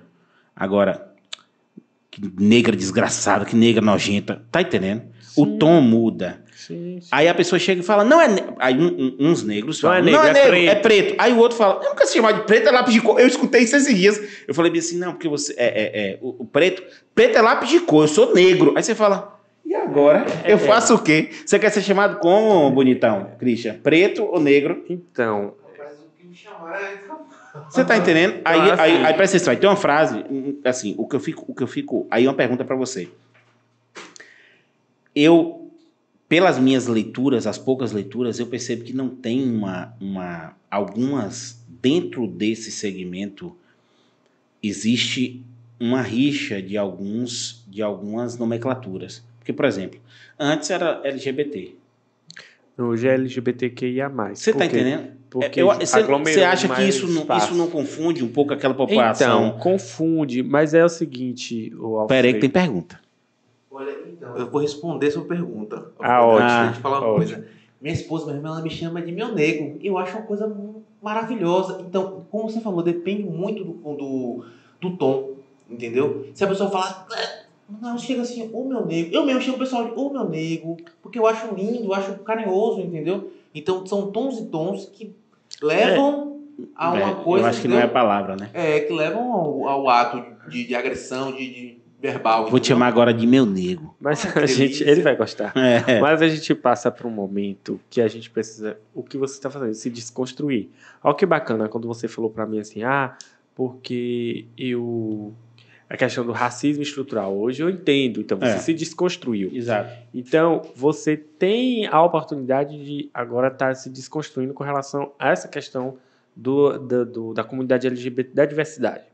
Então, o que ia mais foi algo que foi acrescentado por entender que outros tipos de sexualidade têm que ser incluídos nessa, nessa questão do diverso, do diferente.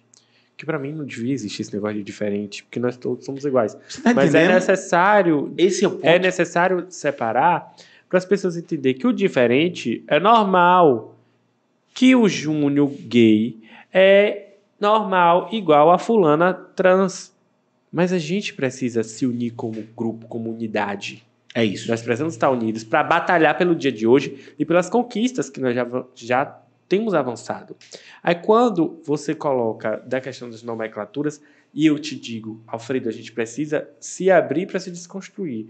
Eu, mesmo militante, você já percebeu, eu sou bem, É. é, defendo a minha bandeira, eu me desconstruo. Por exemplo, Charliane, é, no dia da, da afiliação dela no PCdoB, ela falou no, no discurso dela assim: é, boa noite a todas, todos e todes. Aí eu falei, tá doida? Aí depois eu falei, ô mulher, você ficou doida? Como é que você fala todos? O que é todos?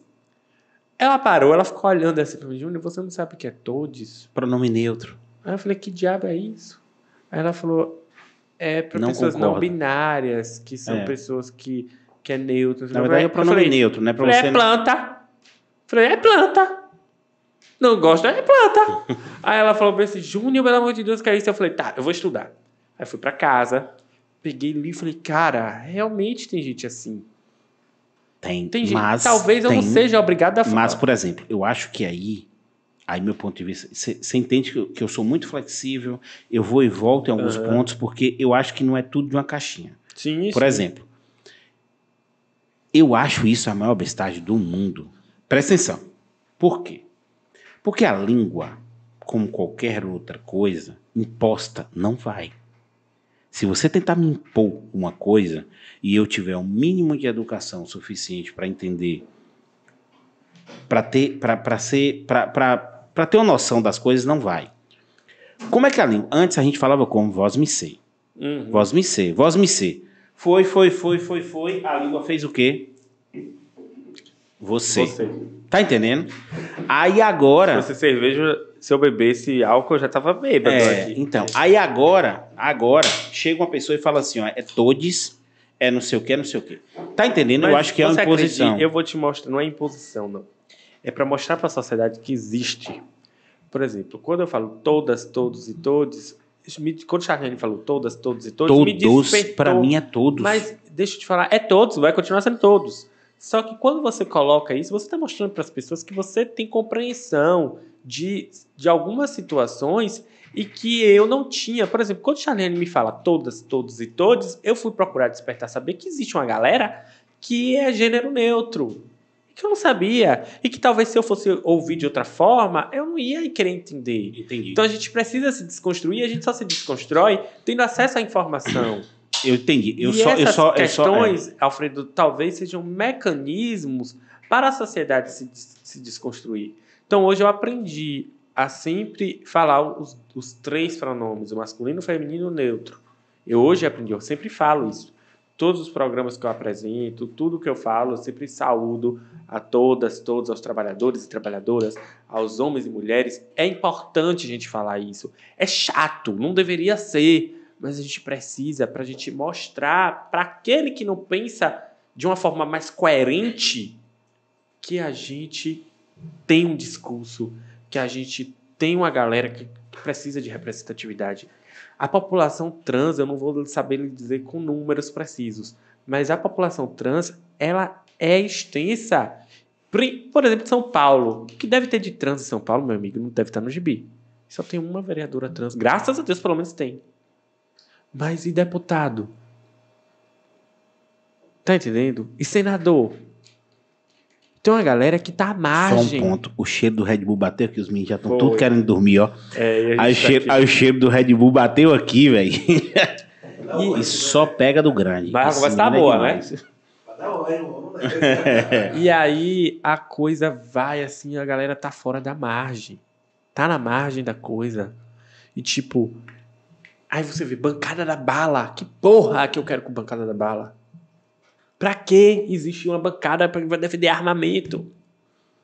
Não tô aqui dizendo que armar a população é certo, que desarmar é errado. Não, não, não é isso que eu tô falando. Eu tô falando que o Brasil tem coisas mais importantes. Pronto, você tocou num ponto maravilhoso. Aí, o fato de a gente Quando ter... a gente fala de respeitar o LGBT, respeitar a mulher, o preto, a preto, o negro, a negra, quando a gente fala disso, aí é um ponto importante, porque a gente precisa educar as pessoas. Então eu preciso de uma bancada da educação. Eu não preciso de uma bancada evangélica, que o país é laico. Laico. Eu não preciso de uma bancada evangélica. O Brasil não precisa. E aí eu fico, sabe, pedindo a Deus para acabar a bancada evangélica, a bancada católica, a bancada acabar e ser assim representação popular. Eu É. tô ali representando o preto, a preto, o negro, a negro, o Azul, branco, amarelo, o acabou, pardo, eu acho que é isso. o crente, o católico, o macumbeiro, o espírita, tudo, é todo Acabou. mundo brasileiro, É o tá ser todo mundo humano. bem- o ateu, tá todo mundo É no mesmo humano, barco. é ser humano. O Todo viado é mundo sapatão, todo mundo, tá todo mundo no mesmo barco. Todo mundo precisa. Você quer ver? Eu tenho, eu tenho, uma, uma- eu tenho algumas pautas públicas, Alfredo Perfeito. É, eu tenho algumas pautas públicas, por exemplo, que eu acho que por que ninguém nunca fez? Porque assim, é, o negro ele foi marginalizado. Se você estudar, se você ver a história, é, escrava Isaura assinou a abolição. Não, princesa, Isabel. Ah, mas escrava Isaura, Escrava meu Deus do céu. Meu Deus do céu. Eu fui pra escrava Isaura. Nossa eu entendo que senhora. eu sou fã da novela. Pronto, é, pronto. Isso, isso, isso. É porque a questão da escravidão. Princesa Isabel assinou e largaram lá os pretos. Largaram lá a margem Já da que você vai sociedade. falar e você tá em toda a razão. A margem da sociedade. Não, eu tenho, eu tenho um projeto de lei, meu parceiro, para isso. Eu já estou dando a solução. Beleza. Pegaram o pessoal, soltaram lá. Eu preciso comer. Eu estou largado no meio da rua. O que, que eu faço? Eu vou juntar com os meus, eu vou arre- trabalhar, eu vou fazer alguma coisa, eu vou roubar, eu, eu vou comer, eu preciso comer, eu preciso alimentar meus filhos. Que porra é que eu vou fazer se me jogaram aqui e não me deram um- um- uma estrutura para eu E poder nem me tiraram. e nem, é, nem me devolveram para É. o meu lugar e me largaram aqui na rua. E o que porra é que eu vou fazer da minha vida? Cara, assim, eu não sei se eu tô falando a merda do tamanho do mundo, mas existe muito essa questão do. E hoje, aí eu vou e volto. Eu não concordo, por exemplo, quando o cara fala. Ah, porque existe um. um- um- um- uma dívida histórica. E eu concordo. Então vamos resolver? E como é que eu resolvo? Como é que resolve isso? O quanto de terra tem no Brasil? Beleza. Você vai, você vai pegar, vai fazer sua árvore genealógica, genealógica e vai me provar que você tem parentes escravos, que quase todo mundo tem. E aí eu vou determinar determinados lotes para você, para tentar pagar essa dívida histórica Uhum. de alguma forma. Tá entendendo? Não sei se é possível algum, algum jurista aí, algum deputado, alguma coisa veja isso, mas assim, tenta pagar isso de alguma forma, ao invés de só ficar é, é, é, é, nessa, nessa, nessa, nessa coisa binária de um fala uma coisa, outra fala outra, entendeu? Tipo, ah, porque a mulher ganha menos que o homem? Porra, na conta da mulher entra a questão da licença maternidade, que ela fica fora, que não sei o que, que ppp. Por que um prefeito não chega pro, pro comerciante, para todo mundo, fala assim, ó, Vamos fazer o seguinte: a partir de hoje, a licença maternidade é por conta da prefeitura ou é por conta do Estado. E aí você acha que o cara vai se preocupar se a mulher sair licença maternidade? Tá entendendo? Porque ele, ele não vai pagar mais. É o Estado que vai pagar para ele. Você tá entendendo o Estado para que serve? Entendeu? Então, eu, eu entendo você, É Alfredo. isso, eu fico puto porque, assim, são coisas simples. Você quer ver, ó, maior, maior corrupção do Brasil está na área de construção. Sim, sim. Tudo- o sistema habitacional desse país tudo, é, é complicado. tudo que fala em construção tem corrupção. Vai construir uma ponte. Lava a dinheiro. Ponte, a, ponte é, a ponte é 2 milhões. A ponte custa 100 milhões e o povo não entrega. Tá entendendo? Cara, cria uma porra de um sistema, entendeu? Assim, eu tô chutando aqui umas coisas aleatórias, mas basta querer e faz. Cria uma porra do sistema, cadastra todas as empresas ali. A empresa tem que ser, a empresa não pode ter protesto, a empresa não pode ter nenhuma, nenhuma, nenhuma coisa judicial. Beleza, pode ter tra- ação trabalhista, essas coisas, beleza. Cadastra todas essas empresas no, no sistema. Sistema de licitação, a pessoa entra ali, cadastra a obra. Eu sou uma prefeitura, eu cadastro a obra. Cadastra a obra que eu quero fazer, o projeto. A empresa, aí vem várias empresas me dá o preço, eu pego a menor e bota para fazer. Cara, e outra, está no sistema. Isso não é. Vai gerar uma- vai gerar uma, vai gerar uma, uma, uma, uma licitação. Vem três empresas do mesmo cara com os preços, umas coisas, os cartas marcadas que a gente já sabe como funciona. O cara dá o preço menor, o cara dá o preço maior. Aí, aí tem, uma, tem uma lei no Brasil que diz que depois que você ganhar a licitação, você só pode subir o preço do negócio. Entendeu? Mas Aí o cara. falar, Nossa, Com velho. relação a, a essa questão do- dos negros, negras, pretos, pretas, que você tá- falou do- do- da forma como você trata. Eu tô passando por esse momento também de desconstrução com relação a isso. Claro, eu vou sempre É, desconstruir. eu, eu, eu antes eu falava assim, mas negro é, é tão bonito quando eu falava assim, o, ne, o negro fulano e tal, a negra fulano e tal. Acho, aquela Imponente, Thaís, né? a Thaís Araújo, ela é uma Nossa negra senhora, que bonita, negra linda. Que mulher. Mas assim, ela é negra. Aí é uma coisa que, que na minha cabeça assim, antes ficava e agora eu consigo ter uma compreensão melhor. Mas ela não precisa ser bonita e eu falar ah, negra bonita. Falava assim, a Thaís Araújo ela é bonita. É só porque ela é negra que ela é feia? Ela tem, ela tem que ser feia porque ela é negra? Tá entendendo? Mas você eu não ouve. compreender. Alfredo, você não ouve ninguém falar assim. É, Mariana Rui Bar- Marina Rui Barbosa. Olha que branca bonita. Eu falo. Aí é que tá, eu falo. Porque assim, eu falo assim, ó, ó que branquinha bonita, velho. Branquinha, vixe, eu falo. Eu sou o cara que eu falo. Mas, Tá é- entendendo? mas a gente tem que sair. Não, claro, do sai da nosso- caixa. é. A eu gente tô tem que sair saindo do nosso cordão umbilical ali, da nossa caixa, e ver o outro. Você fala isso, mas eu não falo. é, exato. E eu falava esse, ó, oh, Thaís Araújo, que negra bonita. Mas esse meu negra bonita nunca foi racista. É porque foi a construção que eu tive de, de sociedade, de, de, de era o hábito. Mas é isso. Hoje Aí, você se desconstruiu. hoje eu Quando não você fala isso, isso. você Aí- sente um racismo? Quando eu falo, eu não sinto racismo. É isso que eu preciso eu, compreender, eu, entendeu? eu falo de forma normal. Eu não falo mais. Por que eu não falo mais? Porque eu tenho que entender, como eu já entendi, que Thaís Araújo ela é bonita, independente de ser negra. Tá entendendo? Eu não preciso falar "Oh, negra bonita. Ela é bonita, ela é uma mulher bonita. Da mesma forma que Marina, Marina Rui Barbosa é uma mulher bonita. A cor da pele dela não quer dizer. é, não tem que avaliar a beleza dela.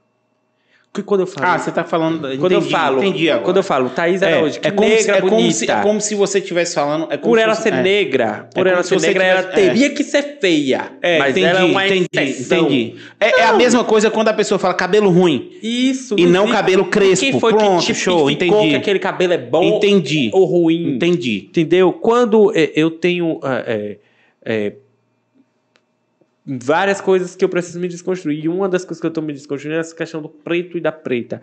Porque tem pessoas do movimento negro que têm mais interesse em ser chamado de preto e preta pela questão da raça. E aí é isso que eu ainda não tenho essa, essa desconstrução. E eu quero, eu estou estudando para com relação a isso. É, lá no, no E Política, quinta-feira, nós temos um programa que é o Ponto G, que ele fala sobre sexualidade, sexo e tal. E o assunto dessa semana é fantástico. Foi uma coisa que a gente teve a ideia e vai levar que é a, a sexualidade, a sexualização da pele preta. Ou seja, aquele. é, nós vamos ter um homem e uma mulher preto, pre preta lá, para falar, lógico, pessoas que entendem do assunto, para falar de homens e mulheres que só veem o preto como um objeto sexual. Existe isso? Muito. E eu vou lhe mostrar. Quantas Quer vezes dizer, você já peraí, viu... peraí, peraí, deixa eu tentar entender. Não, você vai entender agora. Ah. Quantas vezes você já viu a mulher falando assim, ai, aquele negão é desmarcado. Por exemplo, aquele negão. Eu vou deixar, eu vou, eu vou deixar uma observação aqui. Eu queria receber esse, esse elogio, porque todo mundo fala que é pejorativo, eu queria receber. Mas não é pejorativo. não, não, deixa eu te falar, não é pejorativo. Eu entendi. Pode me olhar como objeto sexual. Ela vai olhar porque é negro, preto, e daqui a pouco, quem sabe, nem é essas coisas todas. Mas a pele não quer dizer Pode nada. ter um gordinho, pá. Ou então falar assim, ai, que negro, aquela preta deve ser boa de cama, deve ser fogosa, não sei o quê. Existe. Existe. Existe gente véi, que só quer, Mas aí eu vou dizer só coisa pra quer você. comer a preta e o preto. Só quer Uh, isso e acabou. Peraí, quer um peraí, peraí, peraí, peraí. Agora, agora eu, vou, eu, vou, eu, vou entrar, eu vou entrar na pira aqui agora. Se eu, Ah. o fenótipo de mulher que eu gosto é negra, Ai, não tem nada a ver. ah, Não tem entendi. nada a ver. Porque que aí eu eu ia ficar. Eu, eu, eu- porque falando- assim, a Não, gente tá chegando em determinado Eu momento, mesmo, você toma medo, né? eu- eu- não, não, não, pelo amor de Deus, não é sobre, É, porque não é é sobre isto. É sobre a situação de só querer aquilo. Não é só querer se relacionar com o preto. É ver Eu o acho que a preto forma pejorativa que, você, trata. encara é. Tipo assim. E não é só essa forma, não. É assim. ou meio como objeto eu, sexual. eu vou ser muito franco. Hum. Tem mulher que só quer o preto pra trepar. Pronto, vamos ser franco. E não quer o preto pra dizer é meu namorado, meu marido. Tem vergonha de dizer porque ela é branca. E tem homem branco que só quer a morena, a negra, a preta. Ai, pronto. Pra e agora isso. você falou, é, é o ponto, esse é tipo esse. de, entendi, de, de, entendi. de atos e formas da sexualidade, da sexualização da pele preta. Não, o preto e a preta, eles Cara, vão eu constituir preciso- eu- família. Eu preciso estudar muito ainda. Não, eu porque assim, eu vou dizer uma coisa pra você. E ó, Eu não. Assim, eu já namorei. Já namorei pessoas negras, entendeu? E pessoas, quando eu falo, é. é negras, entendeu? Pessoas mais morenas, com vários tons de peles. Eu já namorei. Porque eu, eu, eu tenho uma coisa específica comigo. Não é a cor. A mulher precisa ser gordinha. Amo ah, uma gordinha. Então, assim, seu. tá entendendo? Então, assim, aí sabe o que o pessoal fala assim? Eu não consigo entender a gordofobia. Porque eu queria as mulheres tudo gordinha, entendeu? mas é que eu acho linda, falar tá entendendo? Aí, Mas é, é, é- isso aí é normal. O que eu tô, o que esse programa surgiu assim, né? Foi uma construção da equipe, mas isso veio da minha cabeça, assim, bem. A gente estava falando de, de homofobia semana passada e aí veio essa questão de, eu sempre penso no próximo programa quando acaba aquele. Eu falei, se a gente falou de homo- homofobia, vamos falar de alguma coisa que tem preconceito de preto. Aí eu falar o quê? Aí eu falei, aí eu falei, gente. mas que tema top você achou Aí também, eu né? pensei nisso, eu Também? falei. Aí quando eu falei com a apresentadora Lília, que é uma parceirona, aí eu falei, Lília, que tal? Ela, gostei. Mas existe isso, pai? Aí eu falei, eu acho que existe, Lília. E aí eu fui pesquisar. Quando eu cheguei em casa, eu tô pesquisando, ela pesquisou também, ela falou, pai, ela me ligou. Eu falei, "Ei, Lília, menino, eu tô chocada. Eu botei na internet, no Google, e o que tem de coisa, velho. Eu tô aqui abismada de relatos e de depoimentos. Eu falei, agora descobrimos. Agora o ponto dois é achar alguém para ser entrevistado. Alguém Aí- que entenda do assunto. do assunto. é. Aí, Ou eu- que já se sentiu assim, Isso. que passou por aí isso. eu fiz um contato com uma pessoa, que é um amigo meu do movimento LGBT. Falei, fulano, eu tô apresentando uma mulher hétero, de preferência, é, preta. Você conhece alguém? Menino, fulana. Aí, Maria Domingas. Aí me deu o contato dela. Porra, a mulher domina o assunto. Ah, traz ela aqui, eu quero, eu quero ela, Ela aqui. chegou, velho. Ela vai, vai arrasar lá, eu tenho certeza. E assim, Depois, é se for lá, isso. você me dá o contato dela. Passo sim. Aí isso aí já puxou assim minha cabeça, já pirei, como disse você, e aí já fomos atrás de um deputado estadual que é preto e que tô quase acertando com ele, vai ser via via Meet, né, a plataforma, mas assim, o cara também domina muito isso. E eu acho que dá pra gente. Nossa, nossa função hoje é desconstruir as pessoas. Cara, e é isso. Eu- um, dos, um dos papéis aqui do, do, do Achando Podcast é justamente isso. A gente conversar sobre vários temas. Eu quero trazer pessoas aqui que gerem papos como esse, entendeu? Da gente. Que, porra, De três horas. eu tô vendo os meninos ali em três, porque assim, é o primeiro papo que a gente chega em três horas, entendeu? E eu sabia que ia rolar um papo bom, porque, cara, eu, a gente precisa se desconstruir. A, a sociedade, ela tá evoluindo. E que bom esse papo que a gente teve, velho. Agora sim, você vai ter que voltar, porque ficou muita coisa ainda no ar. Não, e ficou Entendeu? muita, ficou muita, É, ficou deixa, muita né? coisa no Muita ar. deixa. Então, assim, você vai ter que voltar aqui, entendeu? Pra gente conversar mais outros- essas outras coisas. A gente vai fazer uma collab, você com uma dessas pessoas trazer Não, a gente precisa porque- fazer uma collab. Exato, para poder vir, para a gente conversar, porque assim, é, as pessoas precisam entender que a população ela tá sempre em evolução e que a gente precisa evoluir. Se ofende, bacana, tal, vamos mudar um pouco, entendeu? Eu acho que não, não custa mudar, mas entender também que respeitar o ser humano é a coisa mais É importante. tudo, tudo advém da base do respeito. Exato, respeito, respeito. Júnior, muito obrigado por você ter vindo aqui. Muito obrigado por esse papo esclarecedor. Você sabe que a casa é sua, você pode vir a hora que você Eu quiser. sempre, eu sempre falo assim que eu nunca tenho a oportunidade da entrevista, eu sempre estou do outro lado da coisa. Então, quando a gente recebe um convite, a gente quer aproveitar tudo que não falou. E você vai ver, quando você for dar entrevista, você vai ver como é, É, a totalmente. é, você tá do outro lado. A gente conversa e a gente vai, vai, vai, vai. Então, assim, primeiro eu quero lhe pedir desculpa se falei demais. Oxi, você é doido, Porque eu- o, o objetivo aqui é esse. Nem vou pedir desculpa. Não, não assim, peça ó, desculpa, o eu objetivo é Eu esse. fico puto quando eu vou entrevistar alguém e o papo não rende. Ah, você é doido. Então, É. assim, foi bom que o papo rendeu. Então, se o papo rendeu é porque foi bom. Primeiro que a gente faz de Então, ah, meu Deus do céu. Menino, Muito, desculpa. muito. Não, para, para Mas com foi isso. um prazer. O objetivo aqui é esse. Foi um prazer. Entendeu? É entender você, é compreender o ser humano, é, é, é desconstruir. E eu reclamei de. Charliane, eu dei uma bronca. falou, Você demorou demais, começou demais. Então, assim, Eu quero ver se ela vai ter paciência. Um beijo, Charlie. Eu quero ver se ela vai ter paciência de, ela de assistir assistir, três porque horas. Eu vou falar pra ela que eu falei pra ela do início, meio e fim. Mas pra você de casa, é, espero que vocês tenham aprendido assim como eu aprendi com o Alfredo. O Alfredo aprendeu Eu comigo. aprendi demais. Acho que a gente tem que. Nossa missão quanto, quanto comunicador é isso. E eu quero pedir para vocês para se inscrever no Achar no Ar Podcast, ativar o sininho para receber as notificações, curtir, que é o seu joinha, compartilhar para mais gente se desconstruir, para mais gente entender um pouco de políticas públicas e etc. E obrigado. É isso aí, velho. Prazerzão. Obrigado tudo de bom. mesmo. Galera, mais um Axé no ar. Beijão e fui.